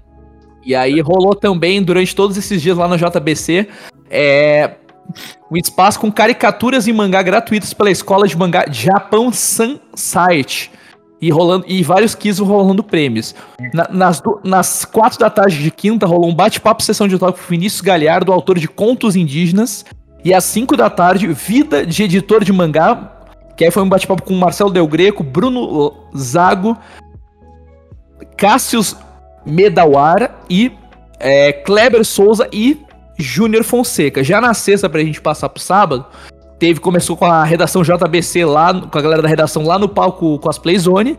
Depois teve um bate-papo e autógrafos com Kaiora, autor de Cósmico, com mediação do Wasabi, Man, arroba Wasabi Mangá. E fechou com bate-papo sessão de autógrafo com a Lígia, autora de Calendar, mediação do Wasabi Mangá também. Então vamos pro sábado, depois eu recapitulo o que rolou na JBC no sábado. Vai lá. Calma aí um sábado. segundinho, que ainda na sexta, que foi o último dia que eu estive, eu Hum. queria só falar sobre Nano e Burnout Syndromes, que vocês falaram sobre outros artistas e suas openings, né? A Nano, pra quem viu Bitum, ela é responsável pela opening No Pain No Game. E o Burnout Syndromes, pra galera de Haikyuu, é o responsável por várias músicas, aberturas e ends de Haikyuu também. Mas falando sobre a percepção na sexta-feira, que já falei bastante sobre a quinta, mas na sexta, como o Eterno disse antes, foi o tempo de nós, da imprensa, podermos respirar. Então, foi o tempo pra mim também de poder comprar várias coisas no Artistes Alley. E esse ano a galera tava de parabéns mesmo, porque eu comprei alguns prints, alguns adesivos, alguns botões. Eu saí falida de lá, basicamente, na sexta-feira. Te entendo, que eu aí tive pra também mim. falido. E, gente, eu não sei vocês, mas tava tudo muito bonito. Sim. Tava. Não, bonito e a parte de comidas, então nem se fala, meu amigo. Olha, eu, eu, eu vou só contar uma rápida coisinha aqui, de- depois você der a palavra pra Lorena. O troço viciante, aquele tal de onigiri, irmão. Ah, eu adoro nigiri. É muito bom, é viciante aquele troço. Eu comi pelo menos uns quatro no sábado. Cara, como pode um arroz com alga e atum ser tão gostoso? Isso? E um recheio é, um- um- é arroz, alga, alga seca e um recheiozinho de ou é, ou é atum, ou é salmão, ou é frango teriyaki. E aquilo ser tão bom! Bicho, aquilo é muito bom. Eu preciso voltar para São Paulo logo e comprar pelo menos um carregamento. Cara, assim, aqui no Rio não tem, velho. Não Lá em São tem. Paulo, em todo mercado tem, Tem. aqui não. Triste, que tristeza. Que tristeza pra nós, que tristeza pra nós. Enfim, vamos lá. É, bom, Iago, faça as honras. Vamos falar sobre sábado, o dia em que simplesmente o AF estava um verdadeiro formigueiro. Vamos lá então. Começamos só então. Começa, só começa falando. Vamos só começar destacando isso. O nosso susto inicial, quando nós chegamos no AF e nós entramos no distrito AMB. Depois de ter passado pela sala de imprensa, nós entramos. Quando a gente entrou. Irmão, era muita gente por metro quadrado. A sala de guarda-volumes, que a gente destacou aqui agora há pouco, a fila estava dando voltas. Exatamente. Eu acho que assim, é nessas que a gente perdeu de falar com a Ursula ou com o Wendel no, no sábado pra gente. Faltou, se a gente tivesse aprendido teletransporte, amigo. É. é, é, é Vai lá, Iago, manda bala. Então começamos no sábado, dia 15, é, com. Lembrando que foi do dia 13 ao dia 15 de julho de 2023. Você pode 13 a 16. Qualquer, 15 a, 13 a 16, você pode estar ouvindo qualquer época do ano e daqui a uns anos também. Porque estaremos, estaremos para o mundo todo. E com, sábado, dia 15, então, começamos com a galera da Senpai Old School, que é uma união muito legal também, que eu quero que o Yamani, o pessoal que já participou do evento, explique o que é o Senpai Old School, como é que é a formação. Conta, sabe um pouco da história aí, ô Yamani? Eu vou falar meio aqui por cima do que eu conheço, né? Eles são, como diz, como diz o japonês, Senpai significa os veteranos. Eles são vários artistas que se uniram para se formar uma banda de anime song, só que detalhe, esses caras são de ou trabalham com outras bandas, né? E também carreiras independentes. Kai Urusai, Carol Rimura, uh, eu tô dando só os, os, vocalistas, mas também Lucas Araújo, que trabalha com o Ricardo Cruz. Eles compõem, são os destaques que compõem as, a banda, mas também tem outros colegas que também, outros artistas maravilhosos que são, são juntos da banda. Então é o que eu falei, são os veteranos que se uniram para poder fazer esta banda. E eles, há muitos anos, já têm feito espetáculos aí absurdos. E não só isso, em outros eventos, em outros lugares aí, vocês nem imaginam. E detalhe, né, eu acho legal até comentar que o é, sobre o Arts Alley, não deu para poder, eu, o mais bati, eu conversei, fui vistoriar todo mundo, mas cara, eu vou te falar, até também dentro do WhatsApp, você vai teve, você teve a oportunidade, não sei se vocês já tiveram a oportunidade, a gente contar também com colegas de dublagem, mas de outros estados, não só do eixo Rio São Paulo, que na qual uma das, uma um dos artistas Alley, eu acho importante destacar, entre, eu tive dois na verdade, tive a oportunidade, a oportunidade de entrevistar. E essa menina, a Rafaela, que é legal vocês conhecerem, que é do Awakening of Love, que é legal vocês procurarem no YouTube, procuram aí Awakening of Love. Meu, tá lançando o primeiro jogo interativo no YouTube. Isso no Brasil nunca foi feito. Que da hora. E eu tive a oportunidade de entrevistar, e não só isso. Também, como sou ator de voz, fiz meu jabá. E encontrei uma amiga minha, que é dubladora profissional, tá começando agora no mercado, Quero mandar um salve para Mariana Elisa, que é um talento que eu aposto, meu, aposto minhas fichas nesse talento, nessa menina. Assim como, bem como o, o Iago, bem tantos outros que estão aí começando, que estão aí lutando para entrar no mercado. Eu tô apostando minhas fichas nesses talentos, esses meninos. E eu tô, e tô assim, fazendo esses elos e essas pontes em talentos, que a gente tem que fazer essa questão de se ajudar. E eu faço questão de divulgar eles, porque o que eles, não o que eles fizeram eu acho que nenhum lugar para ter acesso a isso no YouTube, isso no WhatsApp, é muito difícil isso acontecer. E também teve vários autores de livros, literatura que isso é importante trazer, né? Então, meu gente, esse evento, sinceramente, como vocês falaram, além de ter sido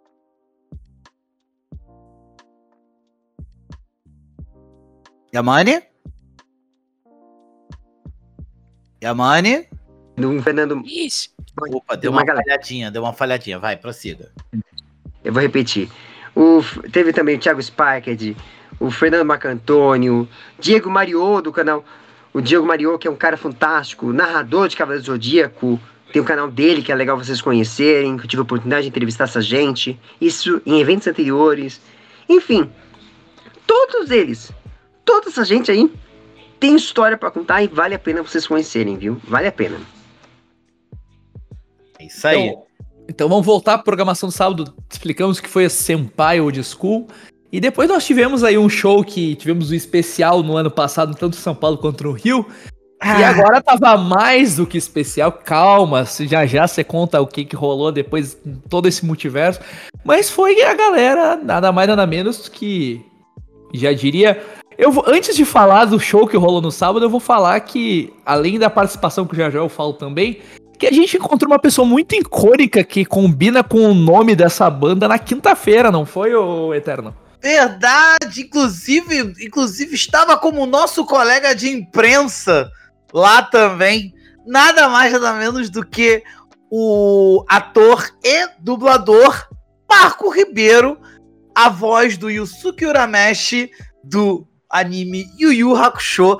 Falar de rolê, né? Inclusive, o Yamane chegou a, chegou a esbarrar com ele lá também, junto com a gente, né? Olha, incrível que pareça, eu não tive essa sorte. Eu Tu vi ele. viu? Eu vi ele. Incrível que pareça, eu vi ele quando tava fazendo a coletiva, uma das coletivas. E eu vi ele lá, danado. Hum. Eu dei um salve, um oi pra ele. É só um gesto, porque não tinha como poder eu sair, infelizmente, porque eu estava, porque eu estava numa É posição. verdade, você tava, eu vi que você tava ali com a câmera naquele momento, tipo, não cai, não cai, não cai. Mas enfim, a gente encontrou com o Marco Ribeiro na quinta e no sábado, se eu não me engano. É, sábado a gente. Porque assim, voltando pra, pra situar a galera da atração que a gente vai falar agora, aqui também. Até hoje é o podcast mais ouvido aqui do NBRcast. E o vídeo mais visto do GBcast lá do canal do YouTube da Choque. É, que esse a gente falou de Yusuke Irameshi, e ironicamente a gente, eu não consegui, graças a ser privilegiado, eu, como diz o pessoal do Sul, chupei bala que eu achei que consegui falar com o homem depois.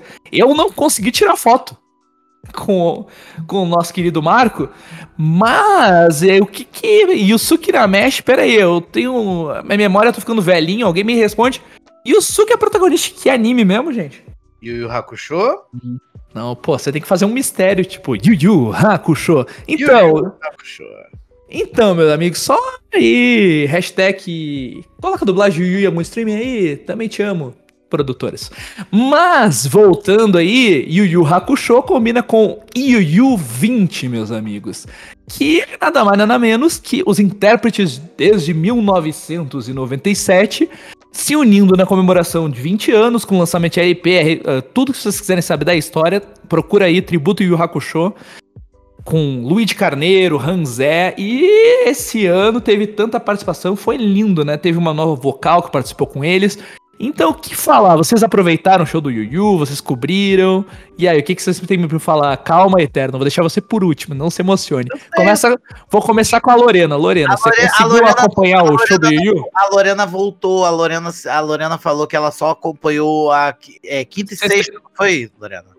Sim, sábado e domingo eu não estive. Foi só quinta e sexta. Vou E passar pro senhor conseguiu- Eduardo Yaman. E aí? Olha, com dor no coração, eu não consegui, não deu pra poder assistir o pessoal do U20, né? E engraçado, eu também não consegui participar da coletiva, mas eu tive a bondade, né, a gentileza do, do Jorge Miranda, do canal Otaka, King. Ele me cedeu, ele me cedeu a coletiva estar publicizando, inclusive faço até um, um salve para ele. E um salve também para alguns outros colegas de imprensa que ajudaram a, colocar isso, porque eu, fiz que, eu queria fazer, eu fiz questão mesmo de republicar essas matérias, mesmo não estando podendo estar gravando, como eu falei, é um trabalho de um para cinco pessoas, vamos ser honestos, um para cinco, não dá para poder estar o tempo todo, o tempo todo na imprensa, o tempo todo em, em um, um show, uh, sei lá o quê, fica circulando pra lá pra cá, não tem como. Essa Verdade. coisa de. Essa coisa de. de basicamente, além da sala de imprensa, porque assim, deixa eu explicar pro pessoal que, que, que não é imprensa, que só foi como público de aproveitar, ou colegas de imprensa que querem ir para as próximas edições. Galera, enquanto estava rolando coletiva, tava rolando todos os palcos ao mesmo tempo. Uhum. Tudo Então- isso que a gente, todas as atrações que, tavam, que a gente tá falando, elas rolam simultaneamente. É. E, Coletiva- coletiva era coisa ó, de coletiva de entre coletiva 15 de e 30 imprensa. minutos, algumas foi 10. É, então é assim, é coletiva de você- imprensa e atrações e palestras e palcos e shows e tudo junto. Tudo ao mesmo explicando, por- é por isso que o Yamani falou que tinha que ser um se transformar em cinco. É, Porque trabalho. enquanto você tá na coletiva, você somar todos os palcos, cinco é pouco, poderia dar até um sete. Tá rolando umas sete atrações ao mesmo tempo. É isso mesmo. Mas e aí, depois nós tivemos aí, então, maravilhosamente show do Yu Yu. Show do incluindo que além de Yu Yu 20 anos, não é apenas Yu Yu Hakusho, é um tributo que além de Yu Yu também tem músicas, versões, incluindo Jujutsu Kaisen e outras Só músicas um, também. só um adendo que Naruto só um adendo desse show foi um show muito especial, que é o show do- da turnê Outras Histórias, né? Volume 1. Que que, Hans falou que a meta é ter pelo menos três volumes. Exatamente. Inclusive, Lorena, quando eles fizerem show de novo aqui no Rio, a gente vai entrar em contato. Tu pe- Olha, se você tivesse falado comigo pelo menos há uma semana atrás, eu ia, te- eu ia te puxar para esse, eu ia te puxar para essa fita. Gente, quem trabalha com comunicação já sabe que somos péssimos comunicadores. Mas agora tu fica ligada que quando eu te chamar é porque tem boa. Agora Beleza, beleza. Tá bom? Vamos lá. Cara, o show, do, o show do Yu 20 foi assim, surreal. Até porque esse show, como eu falei, é o show da turnê Outras Histórias, onde eles cantam não só as músicas clássicas do Yu 20, como eles também cantaram músicas de outros animes, é, músicas de Tokusatsu, no caso, Soul Brain, que é uma das minhas favoritas, né? E principalmente esse show foi especial porque foi o show em que a a filha do Luigi, a Gabriela Carneiro, fez uma participação cantando a versão de Sorriso Resplande so- é, Sorriso Contagiante, que é a versão Smile Bomb, cantando em inglês junto com seu pai. E olha, eu vou falar um negócio pra vocês. E primeira vez que ela subiu num palco. Primeira vez que ela subiu no palco, foi lindo. Bom, nós E vou, tivemos e vou dizer, The Voice You Say, chama essa menina. É, nós tivemos. Continua aí com as atrações. Vamos lá. Então, depois nós tivemos o MH Rap com o DJ Sidney Scácio, que a galera aí que é com feat ainda da Real Akiba Boys. Vê que a Real Akiba tava usando um teletransporte em todo. em, em vários multiversos aí, né? Piscou, eles estão. Piscou, eles apareceram em, no determinado local do evento. Exatamente. Aí, alguém acompanhou o show do MH Rap? Não, no caso, eu fui correndo pra coletiva de. Não, eu fui correndo pra palestra na JBC. Certo. Depois nós tivemos aí é, Survive. Alguém me, me ajuda no inglês aí? please? Survive Save the Prophet. É, Isso. é Sobreviventes do Profeta, isso aí. Pra quem não entende, you speak English. E fechando o dia, Burnout Síndromes. parece que foi um showzaço, mas eu não consegui nem entrar na nossa área de imprensa lá do, do show. De tão lotado que tava. Aí depois nos- na zona cosplay tivemos Ta Taiko novamente, tivemos a, um palco falando sobre as obras de Hayo Hayato, Hayao Mizaki. Isso aí. Isso aí. Aí tivemos aí a palestra da, do da, da New Pop, com os quadrinhos nacionais do Alec, do Jeff e do Yuri. Tivemos aí o, a, a, a palestra da Panini. Tivemos a nossa querida Yurika novamente, o Bananas Beat Drop e o concurso cosplay. Que esse dia foi concurso e apresentações. Inclusive, No- só um rápido adendo, eu quero mandar um beijo para a nossa querida Luísa Roma, que eu esbarrei com ela nesse dia. Foi difícil, mas eu encontrei com ela. Então, Luísa, beijo para você. E ela ainda trouxe uma versão da 2B robótica inédita. Aprimorada. Muito lindo. Isso aí. E aí o Palco Ultra, pra quem quer, como a gente tá falando parte de comunicação, quer trabalhar na área, no Palco Ultra do sábado nós tivemos uma palestra uma da tarde de como ser dublador. Depois nós tivemos uma palestra com especial de dublagem de Jutsu Kaisen, que meu amigo só Esse teve você o nosso- viu, né? Esse você meu amigo, meu amigo só teve a presença de Sukuna. Só isso. Tivemos aí Sukuna, Amanda, nosso amigo Francisco Júnior e Yuri Tupper. Então, galera que é fã de Jujutsu aí, que, lembrando, hoje chegou a primeiro episódio da segunda temporada na Crush. Não pode ter perdido aí. Então, depois nós tivemos aí a dublagem brasileira de Tokusatsu, às três da tarde. Esse você conseguiu dar um pulinho lá, Eterno? Esse eu consegui, esse aí eu não consegui chegar a tempo, mas esse, mas no caso do pessoal da dublagem eu fiz a colet, eu peguei a coletiva de imprensa deles. Certo. Aí depois nós tivemos o palco que foi impossível de entrar, que foi o nosso queridíssimo Oi, eu sou o Goku, O Wendel Bezerra. o Ender Bezerra. Aí novamente nós tivemos, a- aí sim nós tivemos a invasão Tokusatsu Eternal. Explica o que foi a invasão Tokusatsu pro pessoal. O Invasão Tokusatsu foi um palco sediado pelo Ricardo Cruz, onde ele recebeu os seis atores de Tokusatsu, mas não ao mesmo tempo, foi um de cada vez, foi muito bacana. Inclusive, rolou esse encontro na sala de imprensa e rolou também esse encontro nesse auditório, nesse palco, que foi o encontro de alguns dos atores de Tokusatsu com seus devidos dubladores. E os dubladores foram Márcia Gomes, dubladora da Mayoishi, Change Phoenix. É, Cecília Lemes, que dublou a Henri Kiyomi Tsukada. E dublou também a Makoto Sumikawa, Lady Diana em Spilvan. E o Mauro Eduardo, que dublou nada mais nada menos do que Takumi Tsuitsui Toha Yamashi em Jiraiya. Inclusive, rolou esse encontro, foi o, o Yamane, ele viu esse encontro lá na sala de imprensa. Que momento, hein? Que mo a, Foi. gente, a gente viveu para ver esse momento. Sim, e foi um dos momentos mais históricos. Épicos. Épico, épico, épico. Vamos falar a verdade. Tenho fotos disso. Eu postei essa imagem. Eu também, eu também cheguei a tirar uma foto. Ai, coisa linda. As imagens estão sendo post- já foram postadas. Tem ainda por cima um pequenininho vídeo que eu coloquei na, misturado na cobertura do evento. Nossa, velho. Meu Deus do céu, foi uma loucura que vocês nem imaginam.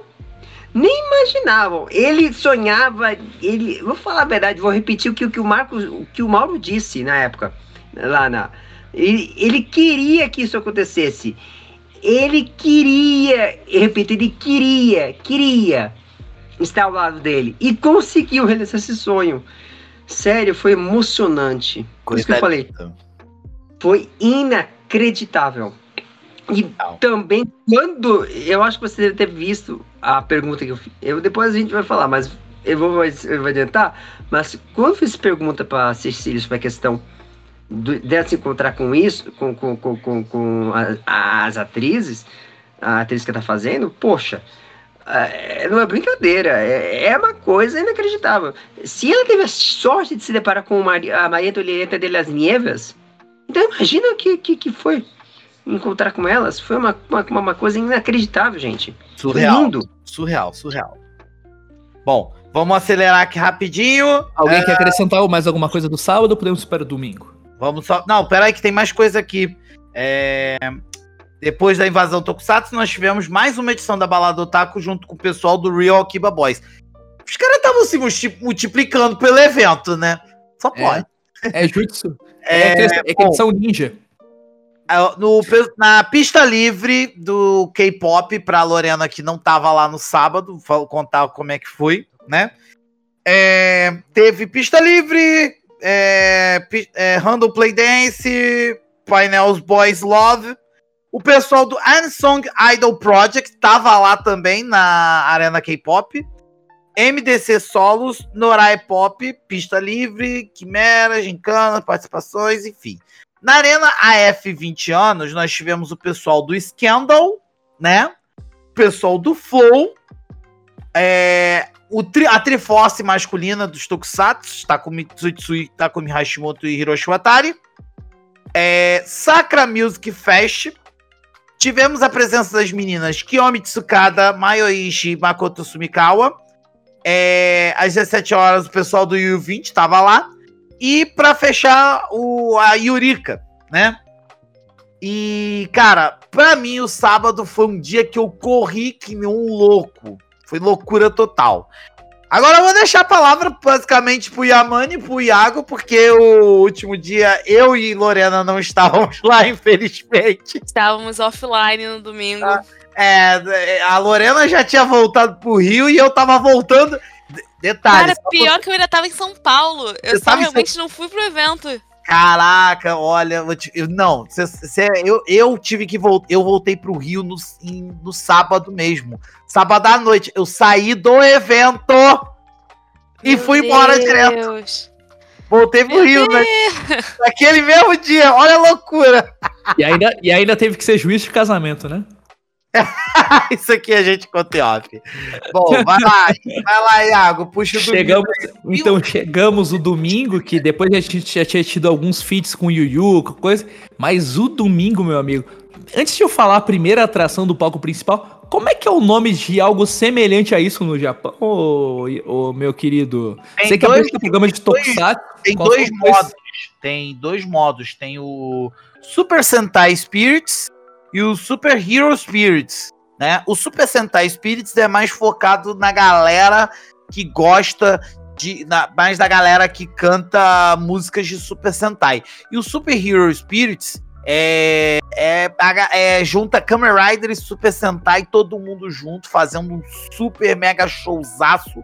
Inclusive, tem ano, eu acho que, eu não sei se já saiu de 2023, né? E é um evento assim de música com, assim, porra, pega o distrito AMB inteiro, bota um palco gigante e só música. E detalhe, são dois dias de evento. Com a participação dos atores ainda por cima. Exatamente. E aí nós tivemos um domingo a versão brasileira equivalente a essa união, chama, chamado de Super Friends Spirits. Super Amigo, o espírito dos Super Amigos. Eu quero, antes de passar e falar sobre o que rolou nesse dia, dessa atração. E a Mani, já tinha tido alguma oportunidade dessa pegada ou é a primeira vez que rolou essa atração? Disso, do, do, do, do Super Friends? Isto. Então, já teve já edições, já teve outras é, participações, inclusive também já teve também da, do Especial Cavaleiros e tudo, mas assim, é, a formação era diferente, era um outro grupo, era o mesmo grupo, só que algumas, alguns membros não tinham, né? Não, só entraram depois. A Janaína Bianchi é a primeira vez que ela foi no evento, é a primeira edição dela. O, o Luiz Caneiro é a primeira vez que se uniu ao grupo, apesar dele já ter participado é, só como U20. Mas no caso do, do Hanze e ele, é a primeira vez que se unem. Então, pelo que eu me recorde, o Super Spirit Friends é a junção de vários artistas, né, os top do top de, de cantores de anime songs, né, de música japonesa, para poder estar se unindo. E olha, esse projeto ele tende a se unir, tende a aumentar cada vez mais sobre essa possibilidade. Exatamente. E aí, vamos falar quem que a gente teve aí? Nós tivemos aí. Teve lá no. Vamos lá, então, quem que teve nesse palco aí? Começamos com a querida, atração internacional, nossa queridíssima Yumi, Matsu Sawa, cantora de temas como Cavaleiros do Zodíaco, a Saga de Hades, Nazaziko e Bucky. Nossa, esse aí eu assisti a tarde toda na Band Kids, hein? Bucky era uma animação que eu assistia maravilhosamente lá, uma dublagem maravilhosa da Alamo, eu assistia tarde toda, revi várias vezes Buck. Religiosamente. Religiosamente apresentado pela Akira.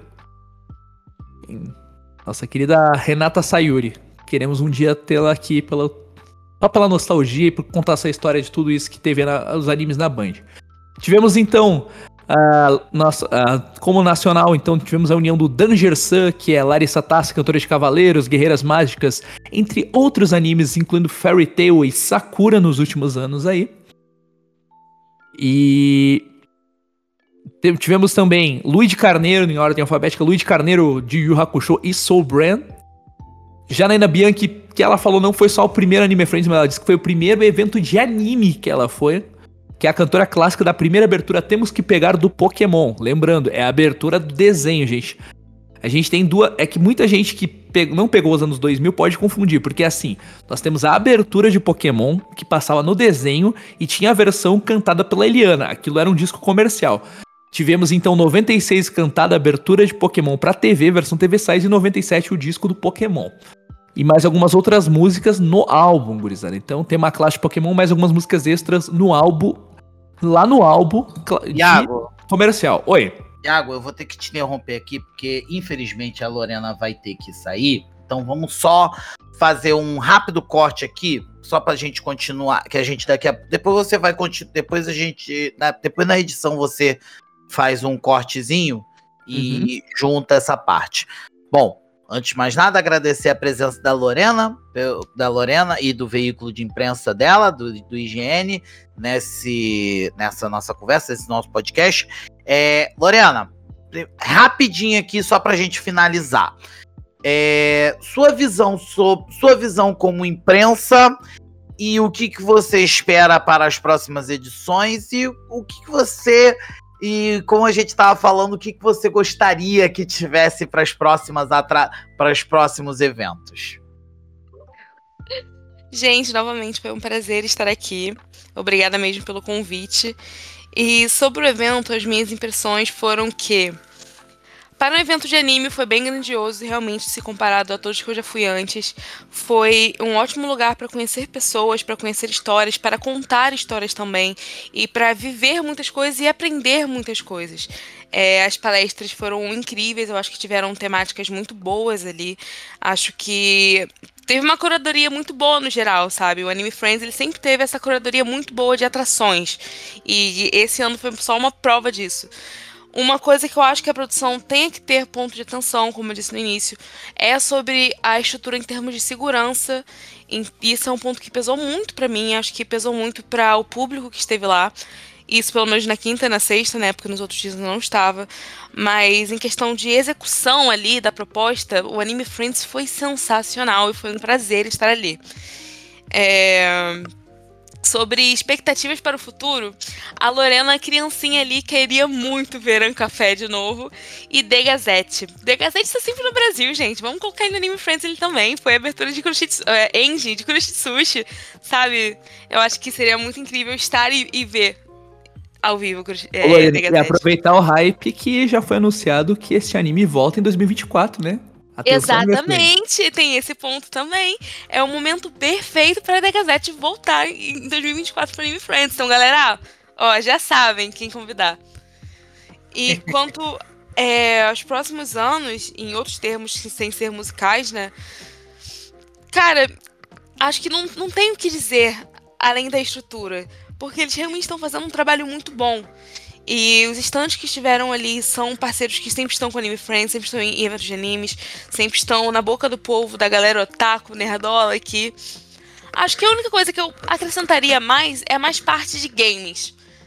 Só que talvez sairia muito da proposta, eu posso estar sendo muito clubista aqui, porque games de fato é o meu, o meu lar, sabe? Mas Posso só des- destacar uma coisinha, Lorena? Claro!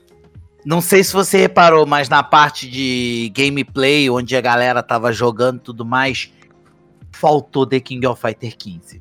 Tô só, só entregando o golpe aqui, faltou um The King of Fighter 15, galera. Eu vi Mortal Kombat 11, muito legal. Street Fighter Eu vi 6, Street top. Fighter, top. Cheguei a jogar uma, uma- umas duas partidas com o Iago, gostei pra caramba. O jogo é legal, maneiro, mas ó, faltou. Te- tem te- teve Tekken também, teve vários jogos muito bons, mas faltou The King of Fighter 15. Só assim, só um comentário em off. comentário de leve, Ah, né? pode Só isso. Mas eu acho que realmente seria uma boa oportunidade para Anime Friends acrescentar painéis também e palestras sobre games nessa parte, sabe? Eu acho que faltou um pouco do abraço da galera game, que querendo ou não, tá junto com a galera do anime, com a galera de, de- da cultura japonesa no geral. Então acho que isso é uma coisa que pode se pensar sim e sempre escutar o público. Que houveram muitas reclamações esse ano principalmente por causa da imensidão que o evento foi, né? Que saiu muito de controle. Então acho que pro próximo é isso, escutar o público e continuar fazendo tudo certo que tá fazendo. É isso aí. É, Lorena, aproveitar aqui então, mais uma vez, muito obrigado pela sua presença.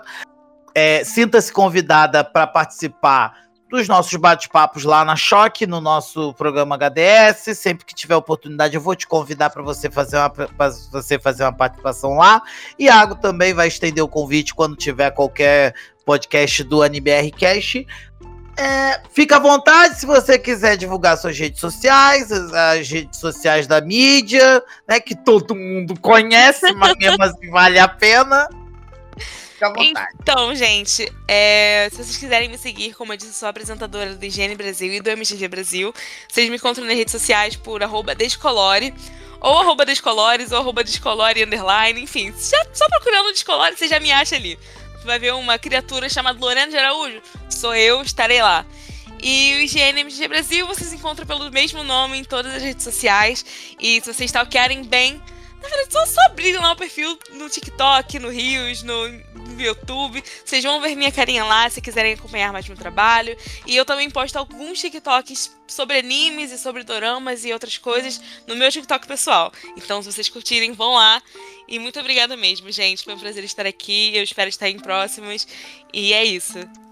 Valeu, Lorena, muito obrigado. Depois eu vou te chamar lá no WhatsApp, a gente vai, vamos ver se a gente marca um bate-papo depois, mais informal, pra gente trocar umas ideias, falar um pouquinho de nerdices e também eu quero conhecer um pouco e também, galera, vale muito a pena acompanhar o trabalho da Lorena lá no, no, no próprio perfil pessoal dela. Eu cheguei a dar, eu, eu confesso, dei uma stalkeadinha de leve, vi, vi os trabalhos, dei uma leve babadinha quando eu vi ela no Rock in Rio, né? Mas enfim, Lorena, muitíssimo obrigado pelo seu tempo disponibilizado, tá? E a gente vai trocando uma ideia. Falou? Eu prometo que em algum momento eu respondo. Tal como uma boa comunicadora que eu sou. em algum momento você responde. Tá certo, Lorena. Muito obrigado pela sua presença e até uma próxima. Beijo, gente. Beijo. Beijo. Tchau, tchau. Bom, vamos retomar aqui. Uh, Iago, pode prosseguir com o, a programação de domingo. Então, voltando então, nós tive, começamos aí com o show do Super Friends Spirit, com Ayumi, cantora de Buck, é, Saga de Hades Cavaleiros e Nadesico. É, tivemos aí Larissa Tassi, que marcou a infância de todo mundo, que é irônico falar isso, mas é lindo há mais de 30 anos aí, cantando a, as aberturas de Cavaleiros lá na manchete, veio com Guerreiras Mágicas, é, cantou também a abertura aí de Sakura, todos os Cavaleiros, grande história de Larissa. É, tivemos também aí a presença dentro do Tanger Sun do Ricardo Cruz, que é integrante do Jan, único é, pessoa fora do Japão, estrangeiro no Jan, além de, canto, de compor e também cantar a abertura de One Punch Man, Hunter x Hunter, Dragon Ball Super, Cavaleiros. Então, é isso aí. E para fechar o Danger Sun, Rodrigo Rossi, cantor de Cavaleiros, Lost Canvas e Dragon Ball Kai. É, além disso, tivemos a presença do Yu Yu 20, com Hans e Luigi. E também presenças do Lucas Araújo, do Arizon Lab e da Senpai Old School, do Hans, como a gente falou, é, unindo a essa conexão. Tivemos uma homenagem muito bonita nesse show a, a cantora. Agora fugiu o sobrenome. A cantora Graça é a vocal de. Me corrija se eu falar errado. A vocal de Churato, que, pelo, que teve uma bela homenagem. Tivemos uma bela ela A, a Janaína Bianchi fez uma bela homenagem pra, cantando o tema de Churato. É uns animes que a Graça, para quem não sabe, acompanha na Rede Record. É, ela participa do, do projeto Canta Comigo lá do, da Record, então lá, ela é uma das 100 juradas lá do Rodrigo Faro, então, galera que quiser saber mais, assiste lá também. Então começamos aí com Super Friends Spirits e eu quero saber aí, Amani, como é que foi a sua experiência assistindo esse show? Você conseguiu acompanhar? Olha, eu só assisti a... Deixa eu perguntar, vocês estão me ouvindo? Sim. Tamo. É, eu tive a oportunidade de assistir o, só o finalzinho, infelizmente, né? Mas, honestamente, uh, meu, foi lindo, foi uma, uma coisa linda de ver. Né, você citou agora a Graça Cunha. A Graça Cunha, ela é intérprete de Churato, ela fez. é uma cantora de mão cheia. E é um nome que seria interessante também estar dentro do evento, ser chamada por Friends, porque, porra, desculpa o palavreado, mas, pô, ela é um nome importante. Porra, nome de peso. É um nome de peso que eu- precisa no evento. Eu acredito que a agenda com a TV Record dessas gravações deixe ela meio com a agenda meio complicada, né? Sim, mas o que que eu falo, né? Ela, junto também com outros colegas e pessoas maravilhosas, por exemplo, Bruno, Bruno Suter, que seria interessante também estar presente Nossa! junto no Ah, Pô. interessante. Eu tô citando os nomes que eu conheço, que eu tive o prazer de acompanhar e eu não tive ainda a chance de conhecer de perto, mas eu Correu uma lágrima aqui quando você falou Bruno Suter. Eu vou dar dois spoilers pra quem só conhece o Bruno como, como a galera do Hermes Renato. Pra, pra galera que quiser pesquisar anime song, o Bruno só cantou o tema do, do instinto superior da Batalha dos Deuses e cantou. Da Batalha dos Deuses, não. Do, da Batalha do, dos Multiversos lá no Dragon Ball Super. Tema do Jiren, que, meu amigo, ficou digna a voz do Akira. O cara só teve a missão de ser a versão brasileira do Akira Kushida. É coisa pouca. Humilde. Tem Ricardo Fábio, Anísio Melo, Anísio Melo Júnior, seria interessante estarem junto. O Diogo Miyahara também seria interessante. Ah, estar Tá grande? que é um amigo meu fantástico. Eu tô citando esses caras. eu Inclusive, inclusive, Pra- ele teve. Pra, emocionar, de- pra emocionar e chorar Frank Henrique com, a- com os temas de Inuyasha. Nossa, aí você, aí você quer matar todo mundo do coração. Mas assim, o, inclusive o Miyahara tava de rolê no domingo, eu acho. Ele tava, ele tava ele e o William no festival lá do. Que tava, é porque tava rolando um outro festival no domingo do Friends lá na Liberdade. O Tanabata Matsuri. Isso. Sim, mas, é- mas olha, essa gente, esses caras maravilhosos, eles podem estar seguindo fácil o Super Friends Friends, porque a ideia, do, da ideia deles, conforme o Rodrigo Rossi falou em- na, na coletiva, quando fez essa pergunta, é justamente isso, de reunir essa galera, reunir os grandes talentos, para poder formar é, é um vínculo de amizade tremenda, eles se unirem para poder trazer esses grandes artistas, esses grandes talentos, essas grandes histórias. Neil Bernardes também seria interessante trazer de volta. Reapareceu o Neil Bernardes, que é um cara fantástico. Eu não sei se ainda está entre nós, Você mas tá abrindo o- a caixa de Pandora. Vou explicar pro pessoal, o Neil Bernardes é aquela, vo- aquela voz forte que você escutou desde Beyblade a 98% dos sistemas de Pokémon. exatamente, Caraca. sistemas de anime. Tu literalmente tu abriu a caixa de Pandora de todos os cantores brasileiros. Rodrigo Firmo, Rafael Rossato também, dubladores, mas também cantores, de alto de mão cheia. É Nossa. legal dizer. Não tem, não tem palco que segura esse povo todo, não. Se eles aparecessem, meu Deus do céu! Esses caras, eu falo, todos eles juntos, ia explodir. Não, acabou. Não tem palco que segure esse povo todo. Eu acho que não tem palco, não tem área VIP, não tem nada que segure esse povo, que segure um povo que vê, vê essa turma toda, não. É, não, não. Não tem, não tem, não tem. Porque, meu, são pessoas. Mas fica que- aí, a- fica aí a dica, Juliano. Ó, fica a dica aí, porque essa turma aí, se você acha que você lotou o, o domingo, lotou, lotou sábado e domingo, se você traz essa galera, você bate a lotação máxima. Exatamente. Sinceramente. E sabe por que, Todo- que a gente tem que ter vocal de Dragon Ball e Cavaleiros? Porque ano que vem, gente, é nada mais nada menos que 20 anos de Cavaleiro e Dragon Ball sendo exibidos no Brasil. Verdade. 30 anos, desculpa, 30 anos. 30 anos, cara. Meu Deus. Vai lá, vai lá, Yamane, prossiga. Eu falo, né? Essa gente, todos eles são pessoas maravilhosas. Então, de todas essas atrações, né, que nós tivemos do, do- no, no último dia, foi, digamos assim, um ápice. O que coroou o evento de verde e amarelo. Coroou a Anime Friends como deve ser coroado. Então, meu, a gente tem que agradecer, porque, meu, o que, eles, o que eles fazem, todos esses artistas fazem, Não é brincadeira. Além, é claro, também de outros também colegas maravilhosos. Daniel Miura, do Miura Jam, por exemplo, pode acabar se unindo a eles.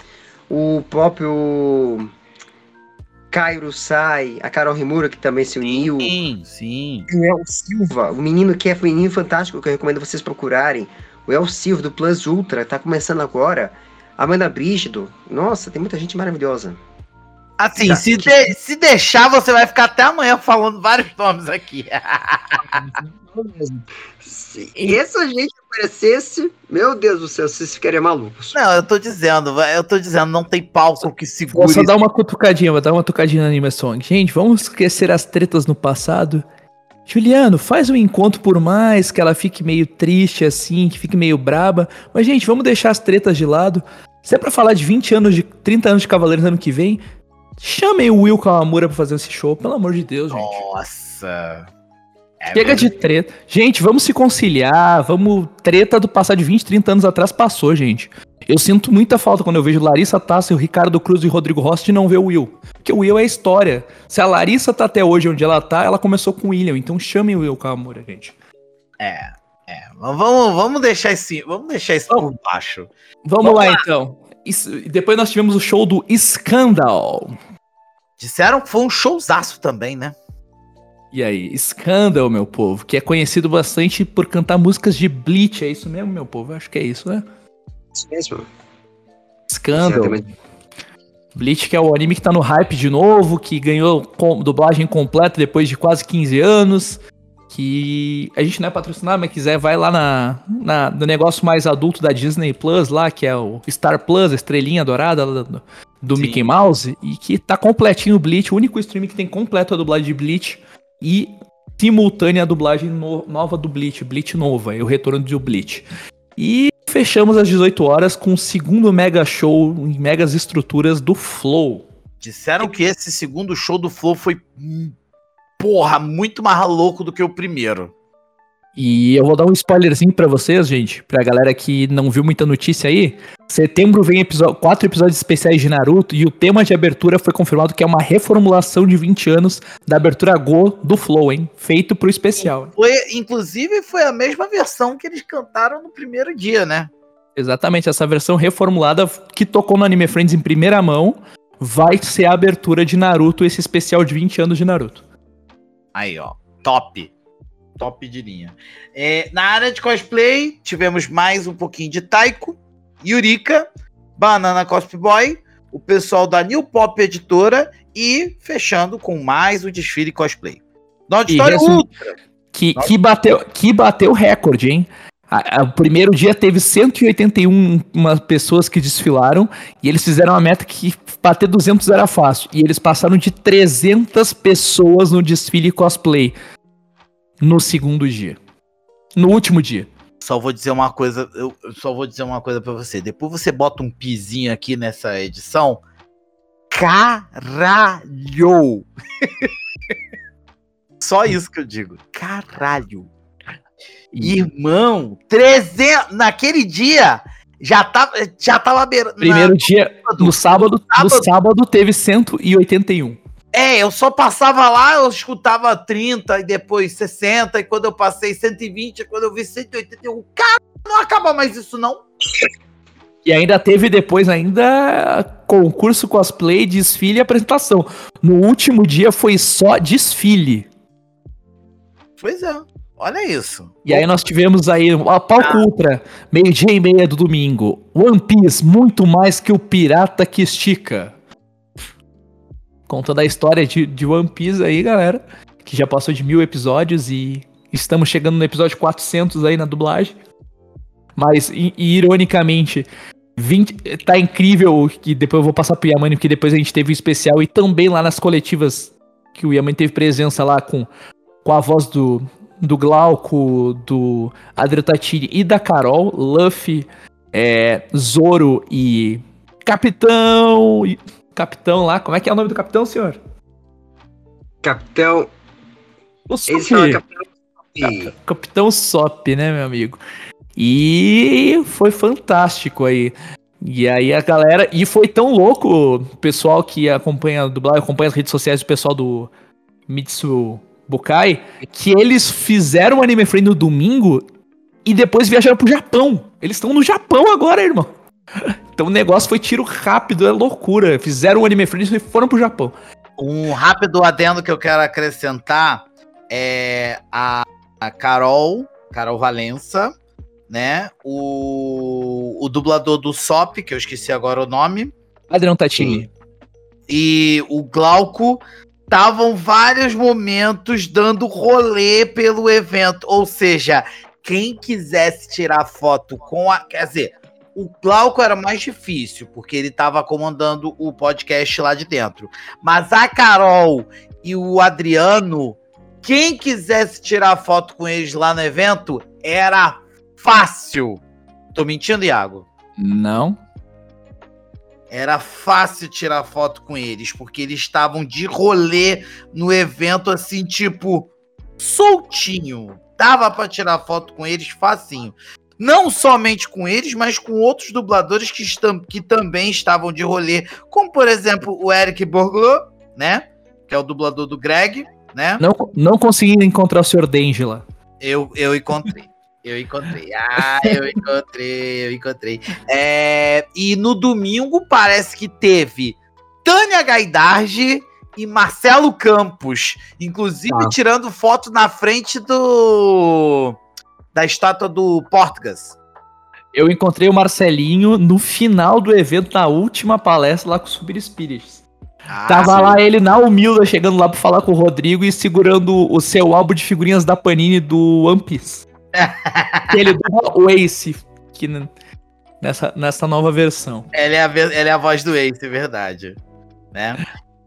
E, bom, E aí eu quebrei. não, aí todos esses dias do evento eu consegui quebrar o multiverso do Cavaleiro da Lua. Porque no primeiro dia com a dublagem Give eu encontrei o, a voz do Cavaleiro, e no segundo e no último dia eu consegui encontrar a voz do Amit. é verdade, ele é a voz do Amit, tem esse detalhe mesmo. É.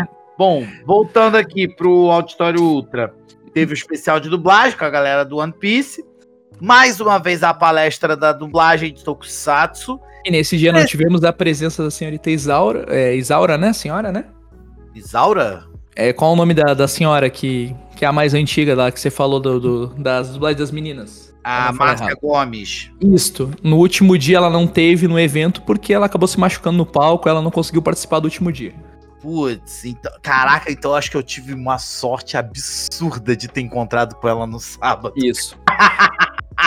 Aí depois nós tivemos a voz do Homem das Mil Vozes, Guilherme Briggs. O cara Tá que deve ter lotado a deve ter lotado o auditório Ultra também, Exatamente. É, e fechando é, invasão Tokusatsu. Aí a invasão nós tivemos Tokusatsu. mais uma vez o invasão Tokusatsu. Que aí teve o encontro de milhões. Teve todos os seis atores com uns três dubladores. Que na realidade não foram três por causa da, da questão da Márcia, com a Cecília A Lemes e com o Mauro teve, a. Márcia, a Márcia eu acho que ela teve no Primeiro no dia. sábado, no Isso, sábado. Isto.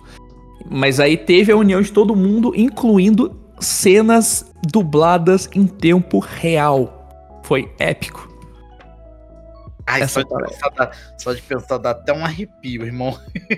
Vimos até uma cena inédita que ainda não foi dublada no Brasil de Jiraiya, dublada exclusivamente um- a aparição de Jiraiya para o Anime Friends. Obrigado, obrigado por você me deixar com mais raiva ainda. Qual é Mais... que é o nome, como é que é o nome do Tokusatsu que o que o que passou na que o Jiraiya teve uma participação, uma cena lá?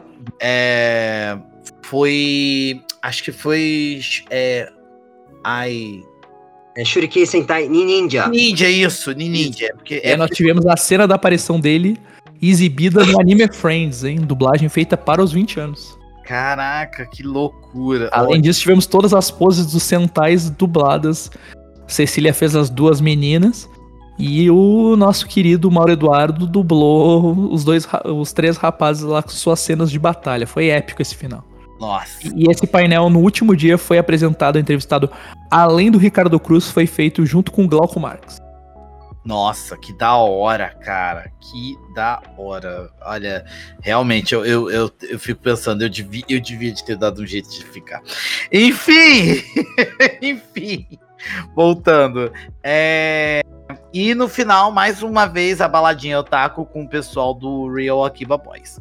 Arena K-pop foi basicamente alguns, algumas mesmas coisas. Teve pessoal teve- Idol, teve MDC grupos, teve o workshop com Shun, que, não era o, Ge- que não era o de Andrômeda.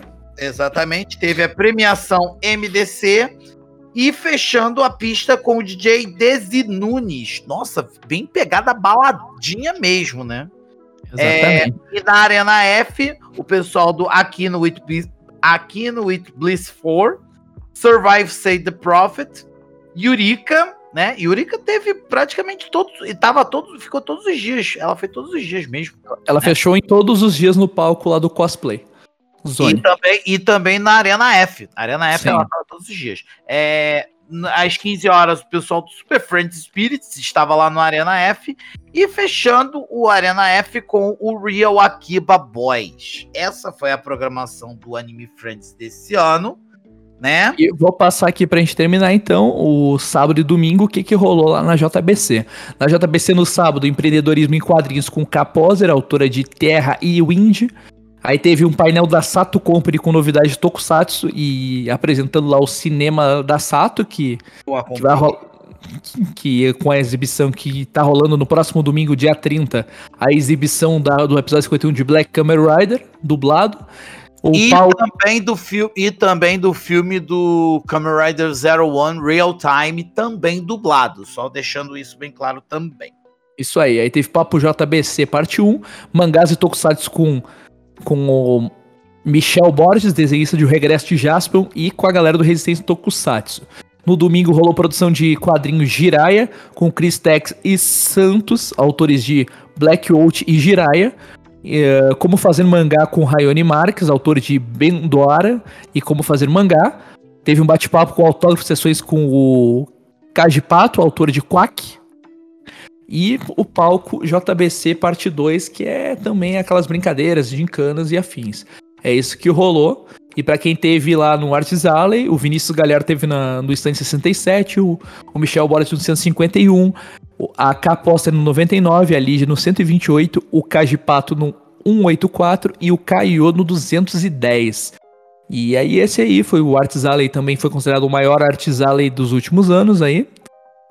Um grande Arts Alley também. Então espero que pra quem foi lá aproveitou e parabenizou os artistas. É um espaço fenomenal pro pessoal conhecer. E aí, é, o que falar do domingo, Yamani? Na, no geral, assim. O que, que mais te marcou? O que, que você mais curtiu? Olha, vou ser sincero, viu? Domingo foi um dia daqueles, viu? Teve muita coisa incrível. O especial One Piece que eu gravei a palestra inteira deles. Logo depois que teve a coletiva de imprensa do pessoal dos meninos, né? Então, o que eu, eu posso dizer foi uma das coisas incríveis né? Teve muita coisa que rolou, muitos artistas aí impressionantes, né? O trabalho foi uma coisa absurda, absurda. Então, gente, eu posso falar que domingo para mim foi um dia especial, foi um dia, foi o dia, realmente foi o dia. Eu até tive que falar, calm down, calma, Eduardo, calma, porque meu, lotou geral. Eu nem consegui pegar o material do, do Guilherme Briggs. Eu fiquei num estado, sabe aquela sensação? Meu Deus, calma, senão eu vou ter uma taquicardia de tanta coisa que tava. Eu sei como é que é, eu tava assim no sábado.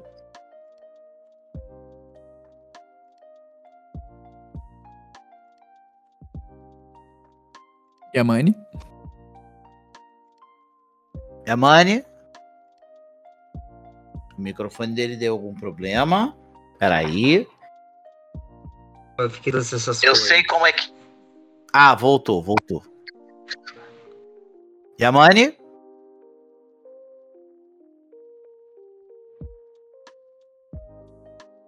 Yamani, está ouvindo a gente? Yamani? Oi, oi, oi, oi. É porque deu uma sumida a tua voz. Tá dando re- E tá dando um pouquinho de retorno aí. Tenta baixar um pouquinho. Aí. Ah, enfim. Foi um dia. Por isso que eu falei. E por que eu falo que esse, esse ano o evento foi tão intenso? Por conta disso, gente. Foi tão cheio de emoções, cheio de coisas incríveis. Conhecer, reencontrar amigos, reencontrar pessoas da dublagem que eu tenho um mau carinho, mau respeito, né? E fazer tudo isso que eu acabei fazendo, cobrindo mais do que eu imaginei, sinceramente. Esse foi o evento que eu mais trabalhei, foi o evento que eu mais tive prazer de fazer. Desde quando eu comecei a fazer a divulgação de todas as atrações até chegar o que chegou, o resultado que chegou, que eu diria que foram mais de 30 vídeos que eu acabei fazendo sobre o evento. 30 vídeos com as coletivas, cobertura, fotos, vídeos de shows. Então, gente, foi uma loucura. Mas foi lindo de viver, como diz a Hebe Camargo. Foi lindo de viver. De pega... Oi, Amani, pegando os quatro dias do evento, qual o dia mais te marcou? Qual mais te emocionou? Tem um... uma atração específica que te marcou, te emocionou entre milhares que rolou durante os quatro dias? Pra mim, o que emocionou. É, é difícil dizer isso, mas todos foram, foram incríveis. Mas quando uma pessoa me falou sobre a Yumi Matsuzawa, inclusive estava na coletiva, eu, eu, eu comecei a chorar. Por causa de uma música que ela fez, e, que, é o Kit, que é o Pelo Mundo, o Kit Yugi. Essa é uma música que me, me emociona até hoje. Só de falar já me, me arrepia. Né? Só, só de falar nisso, só de pensar isso me arrepia e me emociona. E né, nesse, nesse momento eu tive que me segurar para não chorar, gente. Tive que segurar muito para não chorar. Porque eu tava na. Aquela, sabe, a gente tá na posição de imprensa, tá na posição de entrevistador. Então você tinha que segurar muito e eu tive que deixar algumas pessoas passar para poder eu fazer minha pergunta. Porque era uma coisa muito especial para mim entrevistar Yumi Matsuzawa. Eu nunca, eu não lembro se eu tive essa oportunidade de poder estar tá falando, acho que devo ter tido, mas eu não lembro exatamente da cara a cara na minha vida, estar tá cara a cara em frente a ela e contar sua, e fazer uma pergunta com cuidado, com muito respeito. Em todos os entrevistados, eu fiz questão de ter um respeito tremendo. Eu percebi, inclusive, o Yamani, eu percebi, inclusive, a gente estava lá na mesma coletiva da, da Yumi Matsuzawa, eu percebi que você estava meio tremo até durante a entrevista e que você estava se concentrando, aquela coisa assim, me concentrando para não para não chorar igual uma criança. Eu uhum. percebi que você tava mais ou menos assim, cara. É, e é bonito ver isso, é muito bonito ver essa coisa toda. Ver, isso, isso é muito bacana mesmo. Então, assim, é, eu, eu, te, eu te entendo, eu entendo bem o que, que você tava passando, o que, que você tava sentindo, que foi basicamente a mesma coisa que eu senti quando eu encontrei com a Márcia, com a Gomes, quando eu, a, quando eu, a Márcia Gomes veio, me deu um abraço, eu senti vontade de chorar no colo dela. Nossa, foi, foi lindo, foi lindo. Eu te entendo bem, eu entendo bem o que, que você estava sentindo. É uma sensação forte. Isso eu falo. Isso já me aconteceu já antes, inclusive com o Gilberto Baroli, quando eu entrevistei no anime, no Mendigos, que é um evento lá de Guarulhos. Eu tive a oportunidade de entrevistá-lo. Logo depois que eu entrevistei, eu chorei. Eu chorei mesmo, eu chorei. Posso imaginar, eu posso imaginar. Eu, eu, eu, não aguentei, comecei a chorar muito copiosamente, porque foi para mim encontrar, é, realizar esse sonho de entrevistá-lo. Não é brincadeira, não é brincadeira fazer isso, não é brincadeira. Sim, sim. Foi muito difícil pra mim, mas foi ao mesmo tempo uma coisa emocionante. É nesse momento em que você meio que esquece um pouquinho que você tá ali trabalhando e você vê o seu lado fã. Exatamente, mas assim, eu me segurei muito para poder fazer, eu me seguro muito para poder fazer meu trabalho, porque querendo ou não, a gente tem que ser a gente tem que ser imprensa. Sim. E logo depois que você logo depois que você faz seu papel, aí sim que você pode soltar. Aí sim você solta, você se emociona, você chora. E faz parte, é nosso a gente tem que eu faço questão de ser muito fiel ao meu trabalho. Certo. Mesmo que doa pra gente. Mesmo que isso doa. Uhum. Mas é o nosso trabalho. Assim como eu, como artista, também me dói muito ter que fazer certas, certas escolhas, mas é assim mesmo. São escolhas, a gente tá assumindo o nosso papel e a gente tá assumindo nossa responsabilidade. Exatamente. E a gente ser eternamente grato por isso. Grato por essa oportunidade. Grato pelas meninas, pela Tamires, pela, pela Paloma, por ter nos ajudado a fazer isso tudo acontecer. Então, eu não podia hum, deixar de não citar elas, porque elas são importantes, a Tamires Alice e a Paloma Mina, que ajudaram a fazer o que aconteceram. Fazer esta coletiva ser talvez bem melhor do que as outras edições nos anos anteriores. Eu tive a oportunidade de cobrir, a oportunidade de perguntar. E eu acho que fui eu, foi uma das pessoas que teve essa iniciativa. Incentivar isso a acontecer. Sim. Para que tivesse mais coletivas, tivesse um lugar mais. Eh, A gente foi melhorando. Eu. Não que ajudei, mas sim eles perceberam o quanto que a coletiva é importante. O quanto que a imprensa é importante pro evento. A Mario Division ouviu a gente. Teve um respeito muito grande com a gente. Sim. Verdade. É verdade. É, bom, E agora, agora eu quero saber, antes de a gente começar os criativos, agora eu vou passar pro senhor, o Eternal. Já que você só teve nos três, três quartos do evento, não pôde estar no domingo, qual foi a atração entre quinta, sexta e sábado que mais te marcou? E por quê? Cara, bom, vamos lá. É, para mim, a deixa eu até puxar aqui o microfone. Para mim, a atração que mais me pegou mesmo foram assim é, a- as meninas do Tokusatsu que primeira vez que elas vieram para cá para o Brasil, né? A Mayoishi, a Makoto Sumikawa, a Kiyomi Tsukada.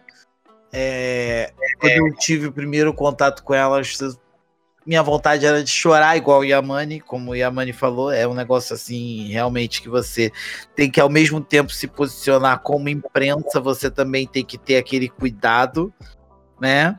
É, eu tive que me conter muito na emoção diante delas, mas eu me segurei, me tive ali firme, eu falei, não, tô como imprensa, tô trabalhando, segurar firme aqui, né? É, e eu tive que eu foi para mim foi realmente foi um desafio muito grande ter segurado a emoção na frente delas. É, outro desafio, para mim, outra coisa, outra atração também que foi muito, muito boa que eu gostei muito foi ter foi a foi a dublagem de Tokusatsu, né? Rever Cecília Lemes para mim é, é um prazer, foi muito e olha, eu vou falar, foi muito bom, foi muito bom mesmo.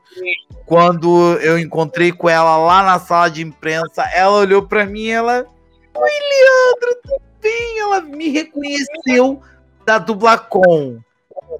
Cara, e foi lindo quando ela me reconheceu.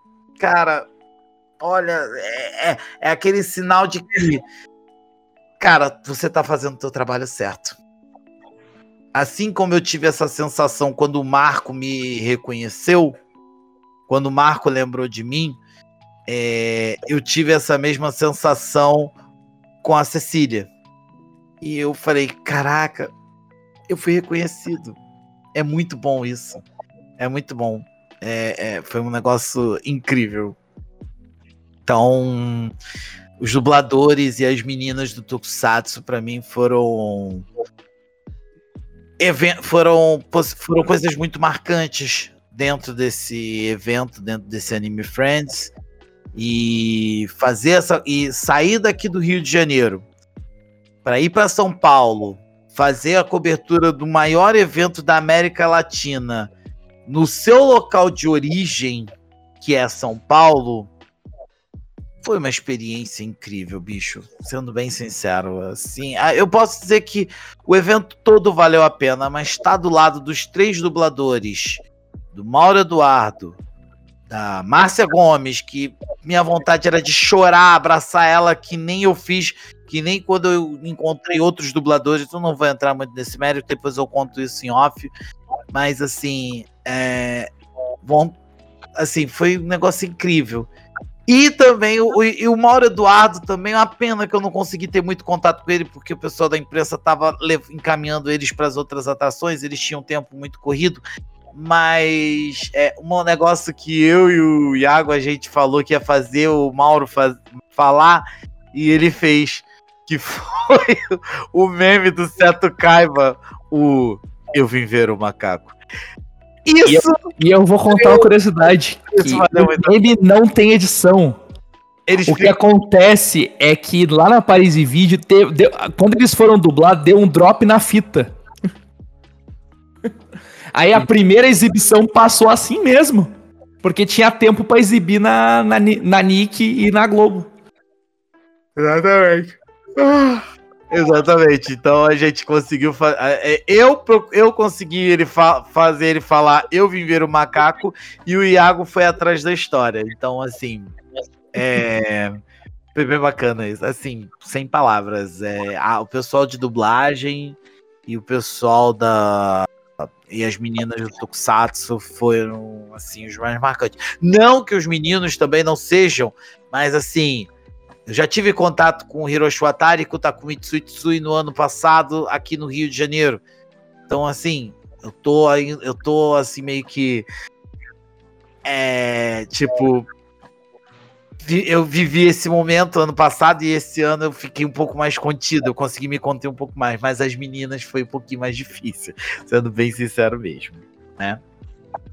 É, e você, Iago? Seu então, momento de Quase um surto. Então, tirando a parte que é meio óbvia, né? Que eu, como estudante de dublagem e querendo me profissionalizar, eu tentei conversar com o máximo de dubladores que estavam no evento possível. Alguns eu não encontrei como você encontrou. Queria muito ter encontrado o menino Greg, mas eu não consegui encontrar o menino Greg. Cara, tava tudo na minha. Eu ia pedir, que eu ia pedir ajuda para eu tentar chegar num crush para ver dizer ela, cara, ela tá tão na sua. Eu não consegui encontrar o garoto. Mas. Mas, mano, eu acho que umas vozes que eu queria encontrar na minha frente, que eu consegui ver muito pouco tempo, porque também não dava para chegar no painel dele, que foi emocionante naquela coletiva ver na minha frente e que estava com o cabelo cortado pós-pandemia, era o nosso queridíssimo Guilherme Briggs.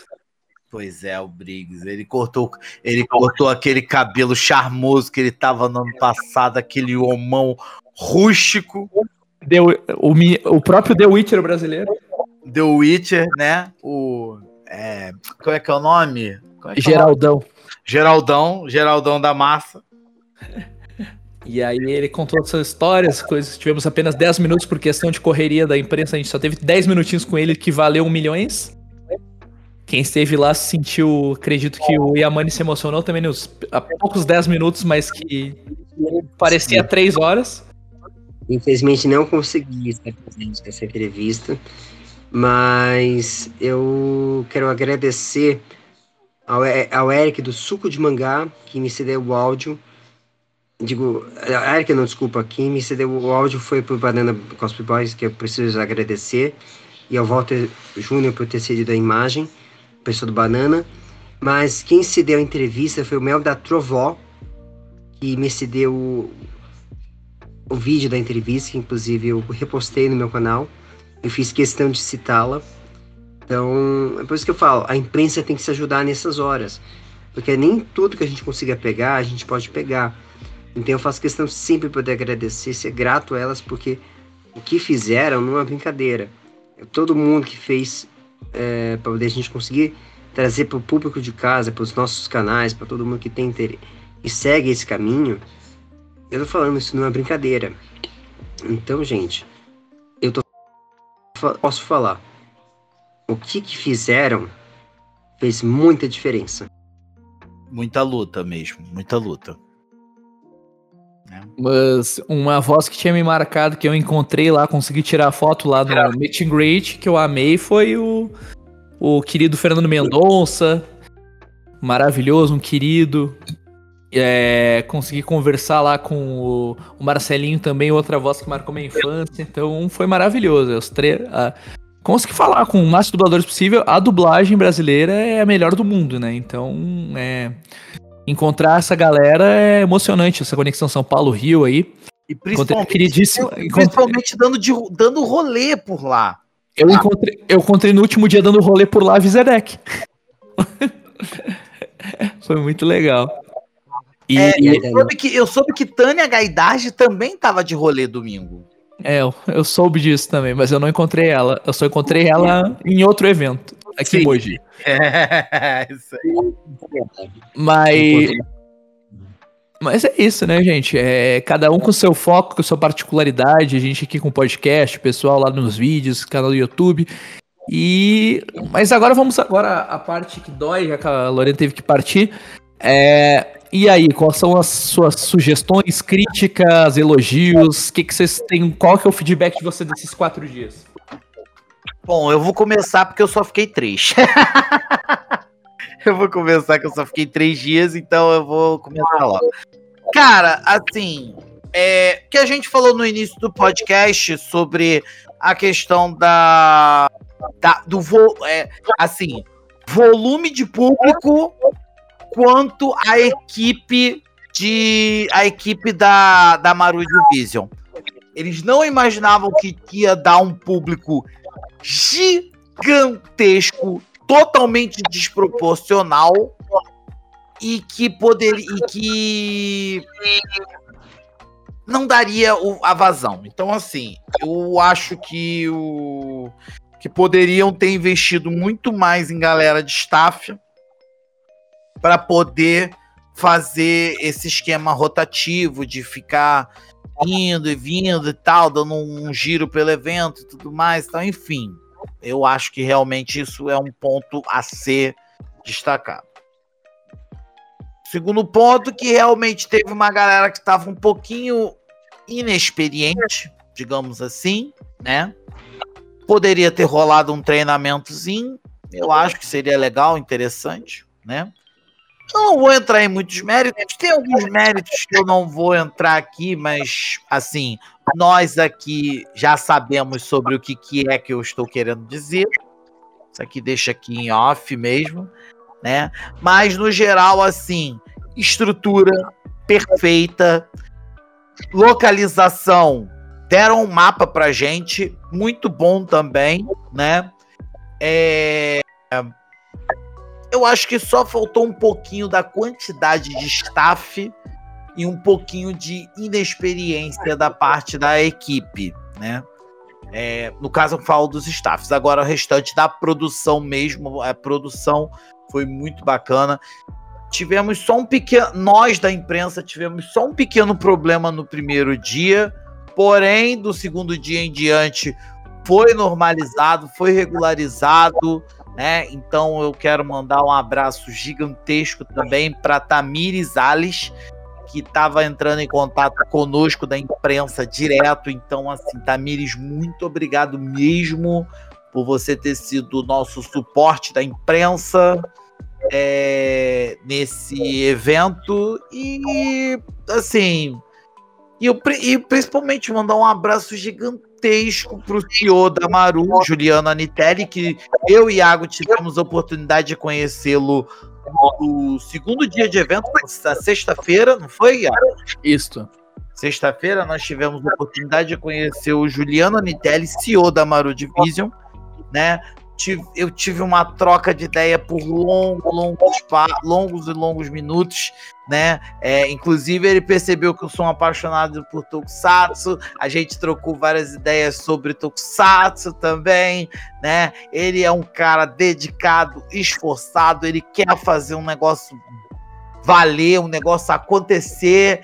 E assim, é, conforme o Yamane falou, é, a Maru Division ela, tá, ela colocou o Anime Friends num patamar muito acima.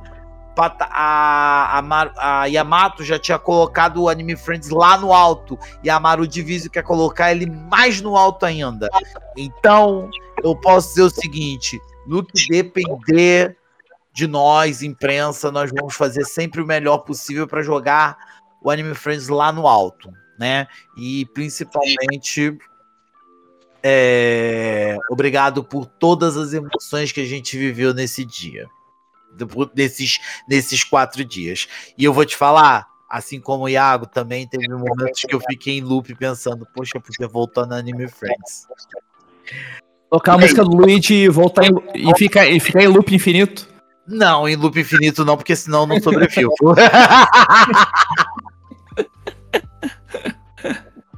E aí, Amani, o que, que você me fala?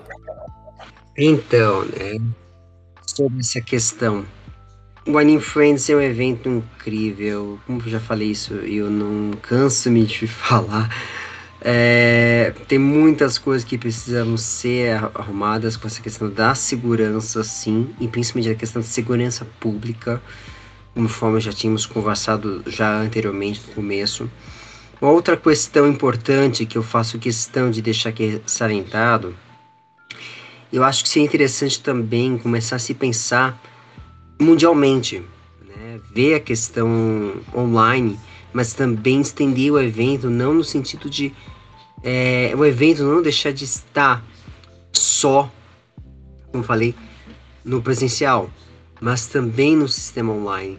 Estender nas questões de também se pensar em novas possibilidades, é que isso já está sendo feito. Mas eu sinto bem que vai crescer cada vez mais e uma tendência gigantesca. Não atender só o Brasil, mas o mundo afora. Então a gente está vivenciando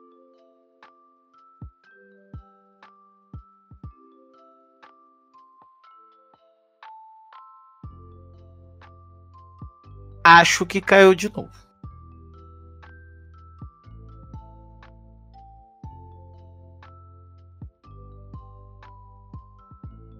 E a Mani? Acho que caiu de novo.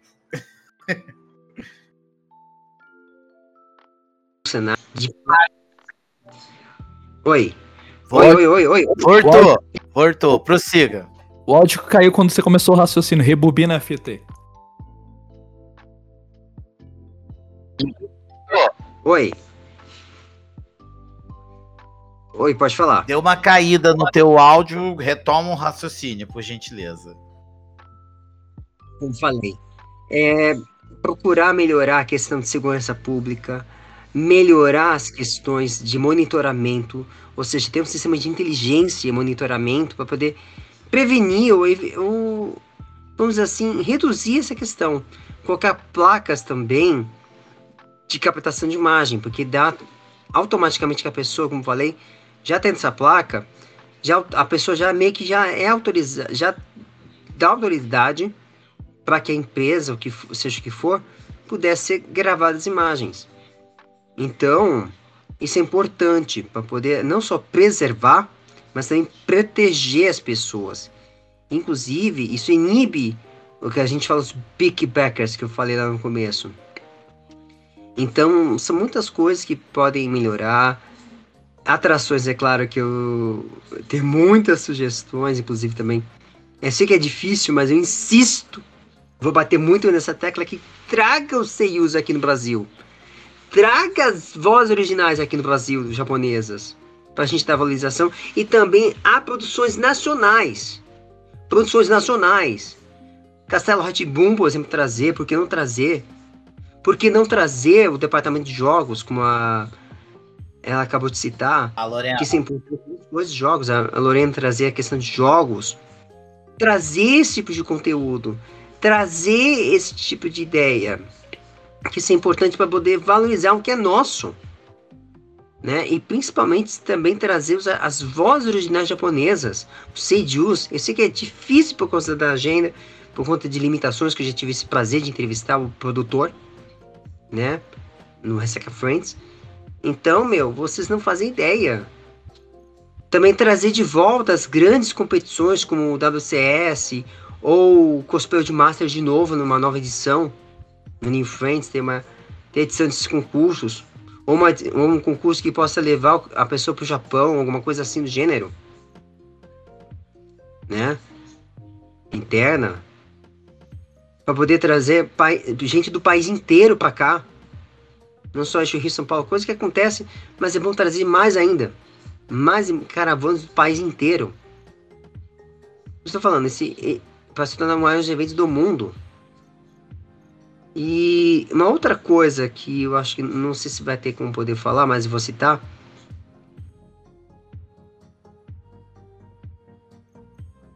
E falhou de novo. vai ter trabalho na edição, hein, Fox?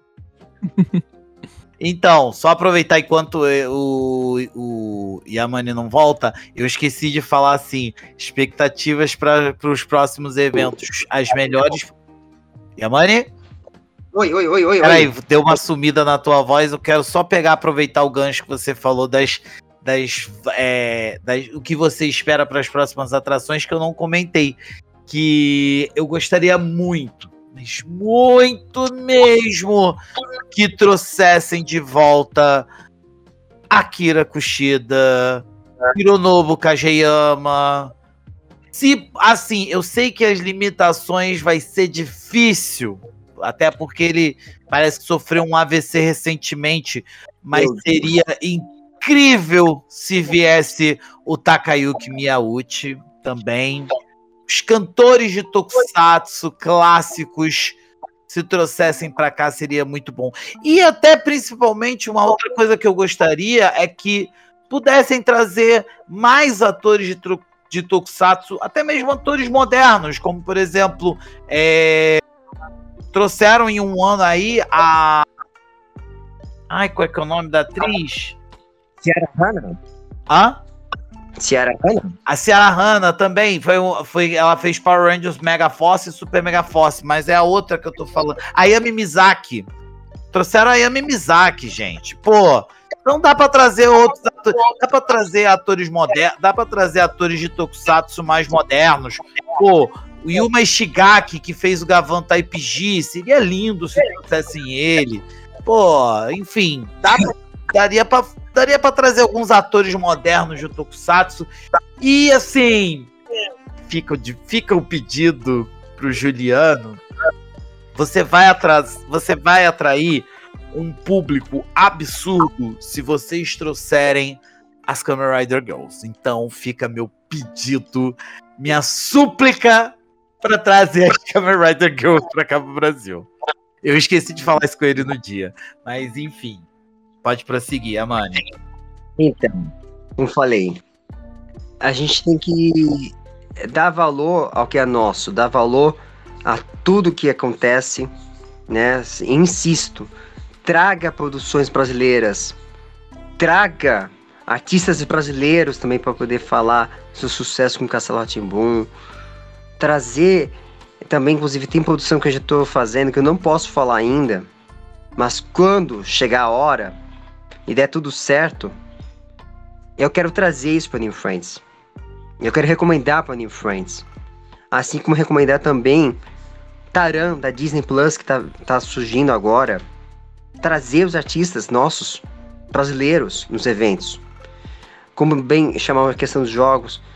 E eu tava falando também sobre a questão importante da, das coletivas de imprensa. Meu Deus do céu cada coletiva é uma mais linda que a outra. E das que eu participei, além da Yumi que foi linda,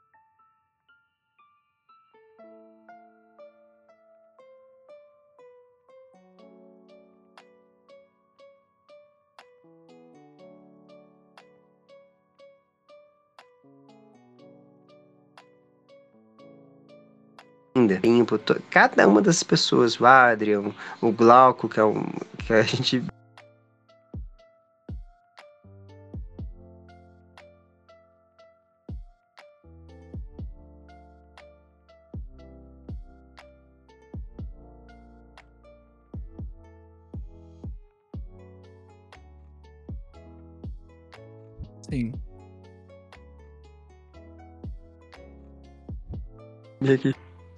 inclusive, o próprio Wendel Bezerra respondeu uma pergunta que eu ia fazer de um.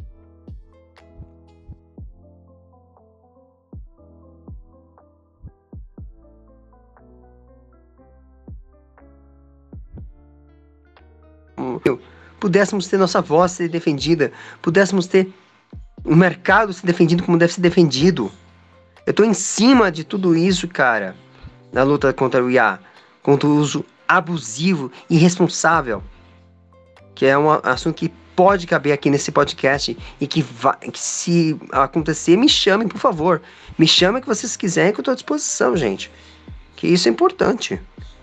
Então, Eu tô falando, tô destacando tudo isso da parte de dublagem, mas como eu falei, eu, eu até faço esse apelo que traga coisas nacionais, que tragam mais coisas de relacionadas a jogos. É claro que também vai ter o Big Festival para isso, mas é interessante também trazer coisas de jogos, voz original de produções nacionais. Isso é importante trazer e valorizar o que é nosso. Não só voz original, mas também produções nacionais, para poder valorizar o que é nosso. Mas também, se for possível, que esse aqui é dificílimo pra caralho, os Sedius virem aqui no Brasil. Isso seria incrível. Tem um especial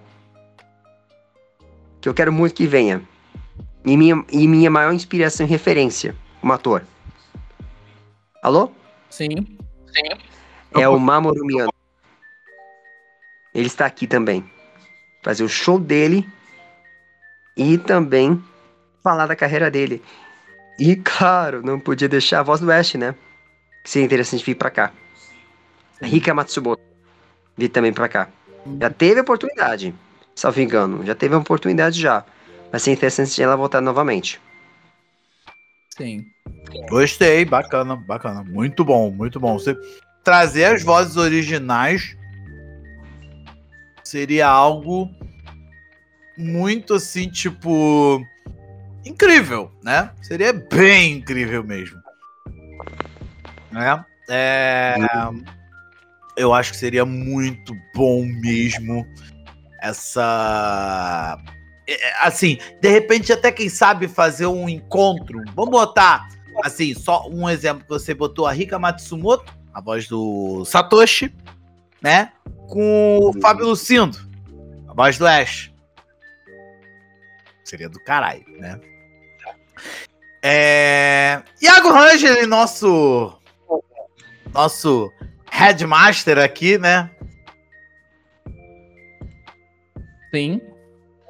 Vai lá, fala aí da sua seu feedback final. Você que ficou os quatro dias, você pode falar. Então, rapaz, eu acho que que eu concordo com tudo que vocês falaram. Acrescentar, por exemplo, o sucesso que a gente tem no Brasil aí com o irmão do Jorel, com o trabalho do. do que agora lançaram um game aí que próximo semestre vai ganhar a dublagem, a voz, a voz original, né? A partir do capítulo 2 e 3. Com que veio aí o game mais completo da galáxia, irmão do Jorel, foi lançado no Big Festival aí. E tantos games aí, Pocket Breaks, que a gente tem brasileiro aí, tanto game aí nacional, como tava falando a, a nossa menina dos games aí, a Lorena. E é isso, é, dá pra falar mais mercado de voz original no Brasil também. E, e tem tanta coisa pra explorar, sabe? É, o Anime Friends é um evento que é multitemático, que encaixa dentro da cultura pop. Dentro da cultura pop a gente tem muita coisa pra explorar ainda. E eu acho que é isso, gente. É parabenizar toda a organização, o, o Juliano e toda a equipe da Maru Division. A gente vai falar mais de Anime Friends ainda. A gente tá organizando com o Kuroda. Chamei a Tamires também, se ela conseguir encaixar na agenda junto com o Kuroda, a Brubis, pra gente contar um pouco da história do Anime Friends, como que tudo isso surgiu. E fazer uma coisa bem voltando diretamente do túnel do tempo de como começou e como chegou até hoje. Eles que são historiadores do Anime Friends, né? Que estiveram desde as primeiras edições. É, parabenizar a organização. é, esperamos estar nas próximas edições. E isso, né? Agradecer todo mundo que participou do podcast com a gente. Parabenizar todos os veículos de imprensa que estiveram no evento, que fizeram um trabalho excepcional. E é isso, galera. Quem quiser saber mais, então segue lá. Galera que participou dos Meet and Greet, as fotos já estão disponíveis no site do Anime Friends. Vai lá no Anime Friends, procure qual Meet você participou para receber a sua foto. E passar a informação que a gente já tem a data para a edição 24. Já Sim. temos a data oficial que foi divulgada no palco no último dia. Que Verdade. será do dia 18 a dia 21 de julho de 2024.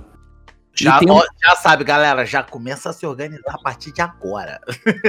de vin- de 18 a 21 de 2024 e tem uma hashtag rolando aí que eu quero saber o que, que você acha, o Yamani, o que, que você a- e o que, que você acha, o Eterno. Tem uma hashtag que a Mario de Vídeo tá marcando uma certa pessoa aí e foi o público que gritou o nome dessa pessoa e tá subindo essa hashtag nas redes sociais e eu quero saber qual a sua opinião sobre essa atração. Posso falar o nome ou ou, Eterna. Quem que, quem que é? Eu não, sei, não tô sabendo, não. A hashtag que o próprio AF tá. Os fãs estão apoiando e tá subindo essa hashtag até o ano que vem pra gente descobrir é hashtag Lisa no AF24. Boa. Ah, Você é lembrei, lembrei. lembrei. Você é, você é fã de Lisa, Eterna? Cara, me amarro, na- me amarro na mulher. Eu, desde a época do Sword, do Soa, do Sal. Desde a época do. É, Saô, rapaz. Ainda mais aquela versão lá do filme original Scale, meu amigo. Aquela música do original Scale. Nossa, vai ser. Olha, só de você falar o nome eu arrepiei todinho aqui. Enfim, é, seria muito foda. E assim, eu, eu- eu- eu já tinha, essa pedra já tinha sido cantado pra gente há um tempo. E, e quando o Juliano foi ao palco no último dia e perguntou quem vocês querem ver ano que vem no Nível Friends, foi unânime a galera gritando Lissa. Lisa. É, né? É, então, seu Juliano Anitelli, agora você vai ter que dar um jeito de trazer. E sem contar que e sem contar também que ainda tem, ainda temos uma chance para o Ressaca, né? Que o Ressaca é agora final do ano. Não sei se vai ter o Ressaca, até agora não anunciaram nada, só anunciaram o, do, o 2024, mas tem Ressaca aí também para vir, né? O Yamani. Sim, sim. Então há uma possibilidade grande do ressaca também acontecer. Então, é tudo possível acontecer e vou falar uma coisa, viu? Com relação a essa hashtag, eu acho que fico surpreso. Porque é uma ideia muito interessante a, a Lissa estar presente, e não só isso, né? É, isso dá margem também a artistas, como falei, sei, a artistas consagrados estarem aí. Já tem aí, já tem grandes nomes que já passaram, mas a Lissa, isso seria espantoso. se eu não me engano, a. Alissa também nunca veio no Brasil. Nunca, nunca. E também, se não me engano, eu não sei se, eu não lembro, eu posso estar equivocado, mas eu acho que ela ainda deve estar casada com o Tatsuki Suzuki, se não me engano. Que é um Seiju. Só que eles já, não, não, sei, eles estão seguindo caminhos diferentes, né? Mas Sim, sim. é, isso seria incrível se acontecesse. A Lisa vinha aqui no Brasil, que eu não sabia desse hashtag, não imaginei. E mais que o presidente, o, Seiju- o CEOs, tanto o Diego Ragonha como também o. Ai. O, me ajuda. Acho que você fa... o- os outros dois colaboradores que ajudaram na causa. É, quem ajuda na causa, mas também o, o CEO, os CEOs da área de vídeo, o Diego Ragonha o- Juliano. Juliano, poxa, os dois, eu acho que eles vão fazer uma coisa espetacular, com certeza. Vão trazer coisas aí que é legal sempre estar trazendo.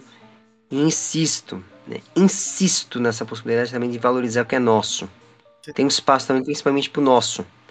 Para chamar sobre produções nacionais, falar de filmes nacionais, projetos nacionais, até mesmo coisas geek. Ó, os, muito- os fãs de Sal estão subindo os hashtags pra pedir pro AF. Lisa e Aimer. Sim.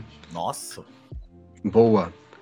Outra sugestão que é interessante, que eu esqueci de falar sobre a questão nacional.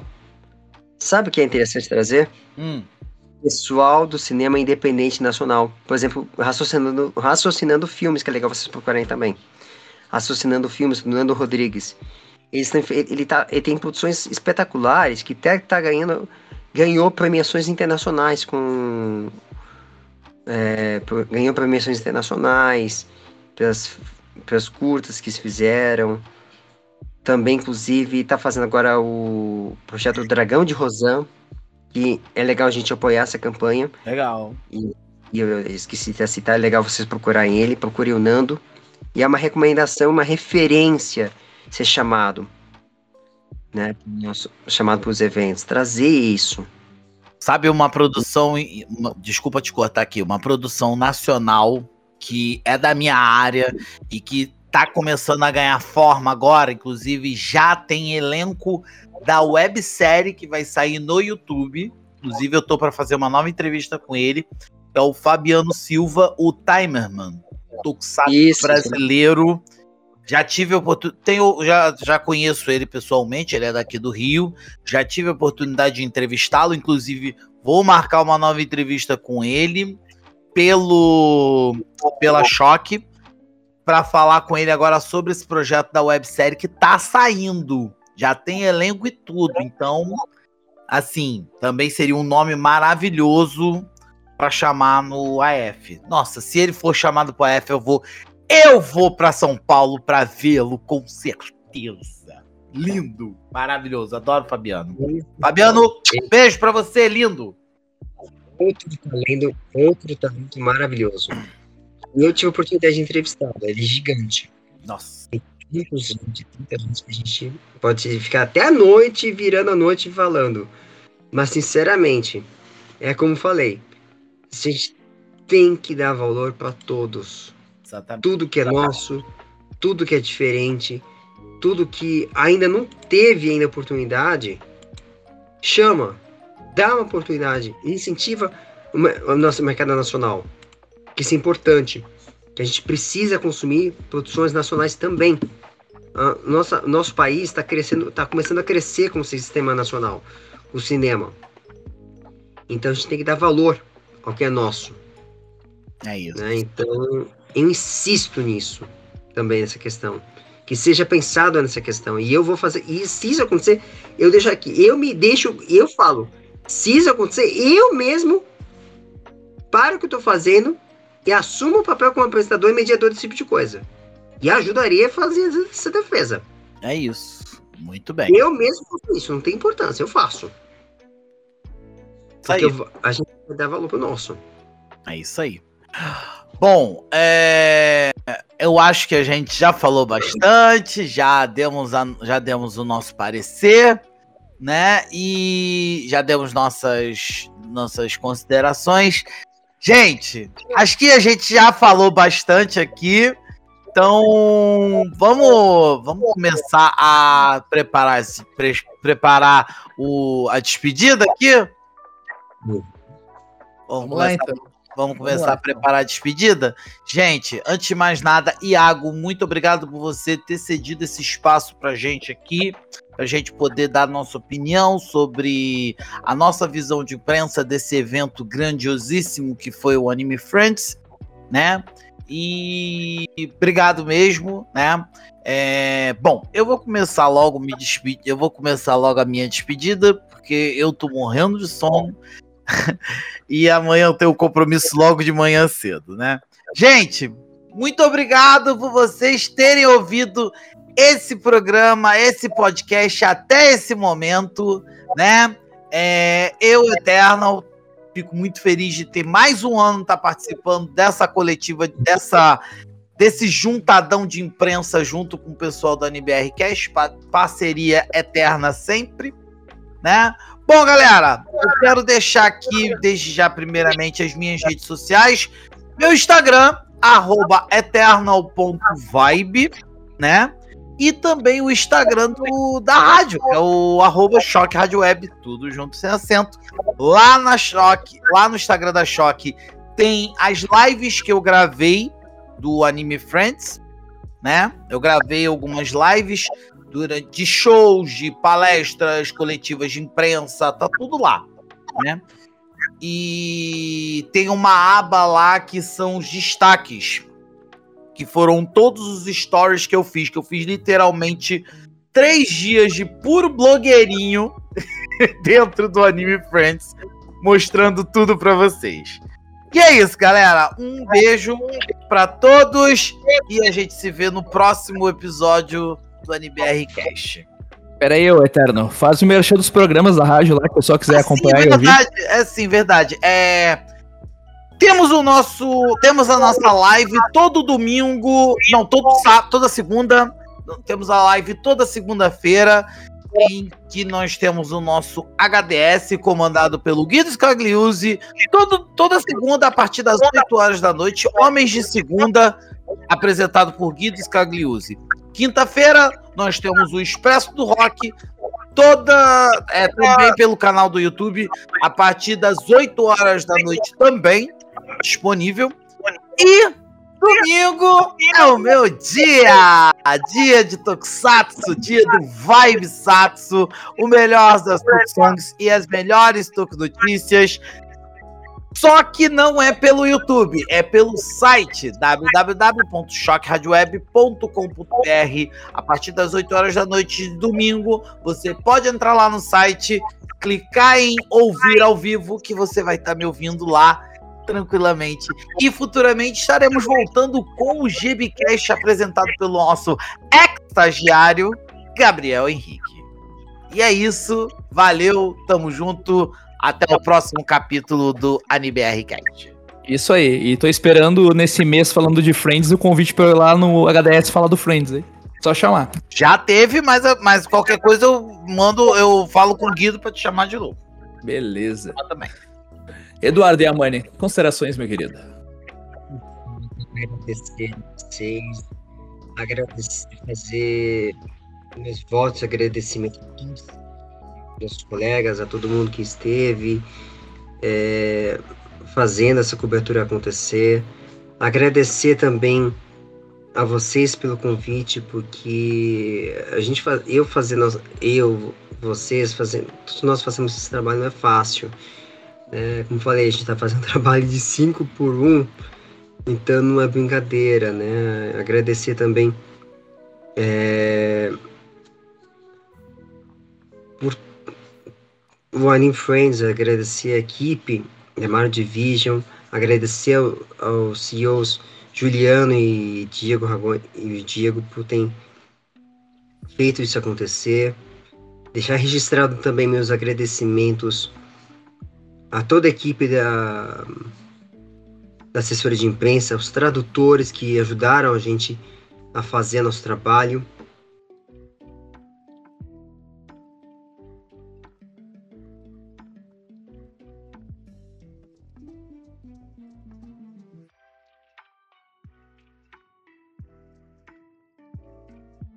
Da imprensa que nós também lutamos para poder fazer isso acontecer e como eu falei a gente tem que se unir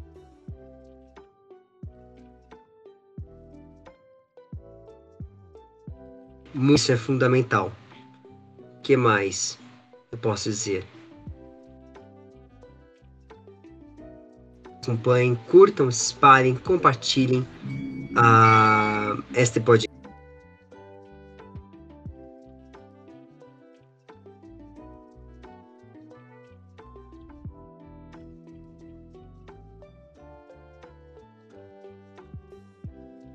Yamani?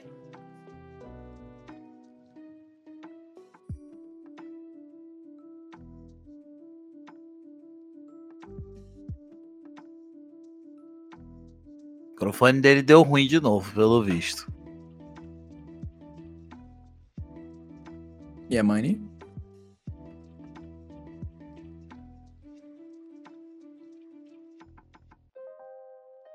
Alô, Yamani? Tem o Raya Geek também que tá saindo a cobertura. E que mais? Ah, sim. Conheço o canal Yamani Arts, que é do meu irmão. Faz caricatura estilo mangá, que também estamos fazendo uma rifa.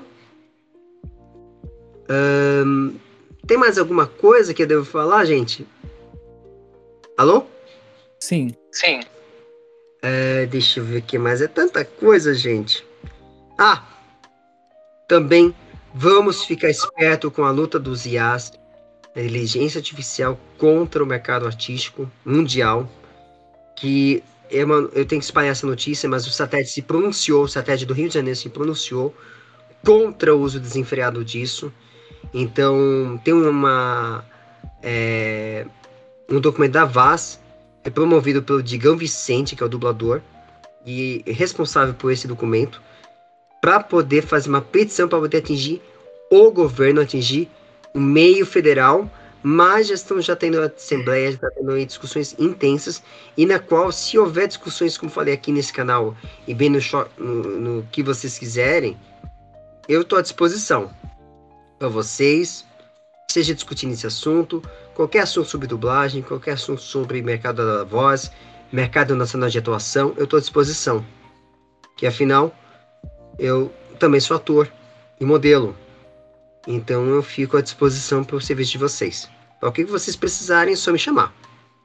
É isso aí. Galera, só um último adendo que eu esqueci de colocar. Quase que eu esqueci de falar. É, a minha matéria com o resumo dos três dias já está disponível também lá no nosso site da Choque, www.choqueradioweb.com.br. A minha versão da minha a minha versão do Anime Friends durante os três dias foi postada hoje lá na Choque, então quem puder dar uma olhadinha, quem puder dar essa moral, eu agradeço. Agora sim, valeu. Iago? Então é isso, galera. Agradecer a audiência de todo mundo. É, Agradecer ao Yamani, a Lorena, ao Eterno que esteve aqui, agradecer a toda a organização da Maria Division, que venha mais edições, que venham 20, 30, já veio 20, que venha 30, 40, 50 anos Anime Friends aí. E vamos estar tá levando nossos netos e bisnetos no Anime Friends, né mesmo, Eterno? Eterno é imortal, que nem o, os ninjas. Não é mesmo, Eterno? enquanto, enquanto existir Tokusatsu, estamos aí, né? É isso, só vamos. É isso aí. Agradecer a você, Eterno, agradecer a Lorena que teve que sair mais cedo, agradecer o Yamani, obrigado pelo pessoal que participou. Quem não gosta, quem não pôde participar dessa, que participa, parabenizar todos os colegas de imprensa, quem não pôde participar dessa edição, vamos fazer novas participações de outros eventos, vamos fazer esse crossover eh, bacana que é que é um colega ajudando o outro. É isso aí, galera. Todos, todos os colegas de imprensa têm convite aberto a participar de um episódio com a gente. Então é isso aí. Tamo junto, é isso mesmo. Uhum.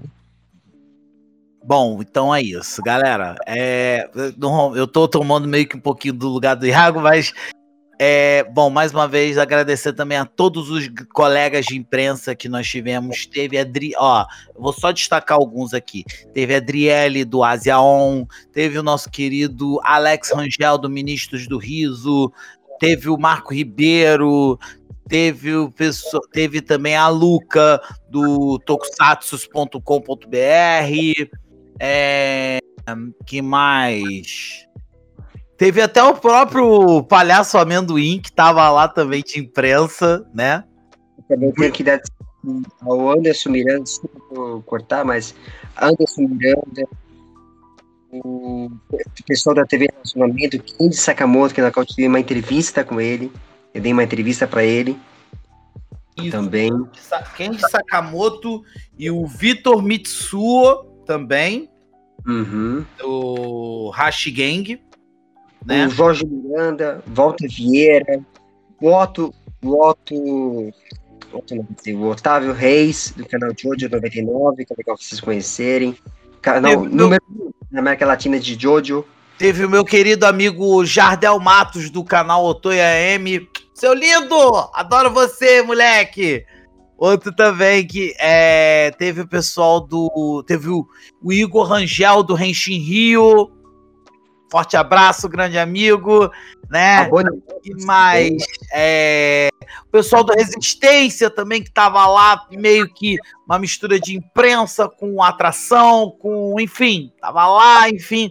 Então, Beijo pros meus queridos amigos. É isso, gente. Pessoal do Suco de Bangá, que conversou bastante com a gente. Isso. Pessoal da J... Galera da J-Box, mandar um abraço pra Laurinha, que queria estar aqui, mas teve um imprevisto e não pôde estar aqui no episódio conosco. Pro Rafael lá, editor-chefe. Isso aí, galera. Todos os veículos. Se a gente for citar, a gente vai ficar 10 horas aqui, mas parabéns Vocês estão de parabéns pela cobertura do evento. Só isso que eu digo. Trovoc, Trovoc vai dizer que é um de lives também está presente representada pela Mel. O Paulo Bianchi também esteve presente.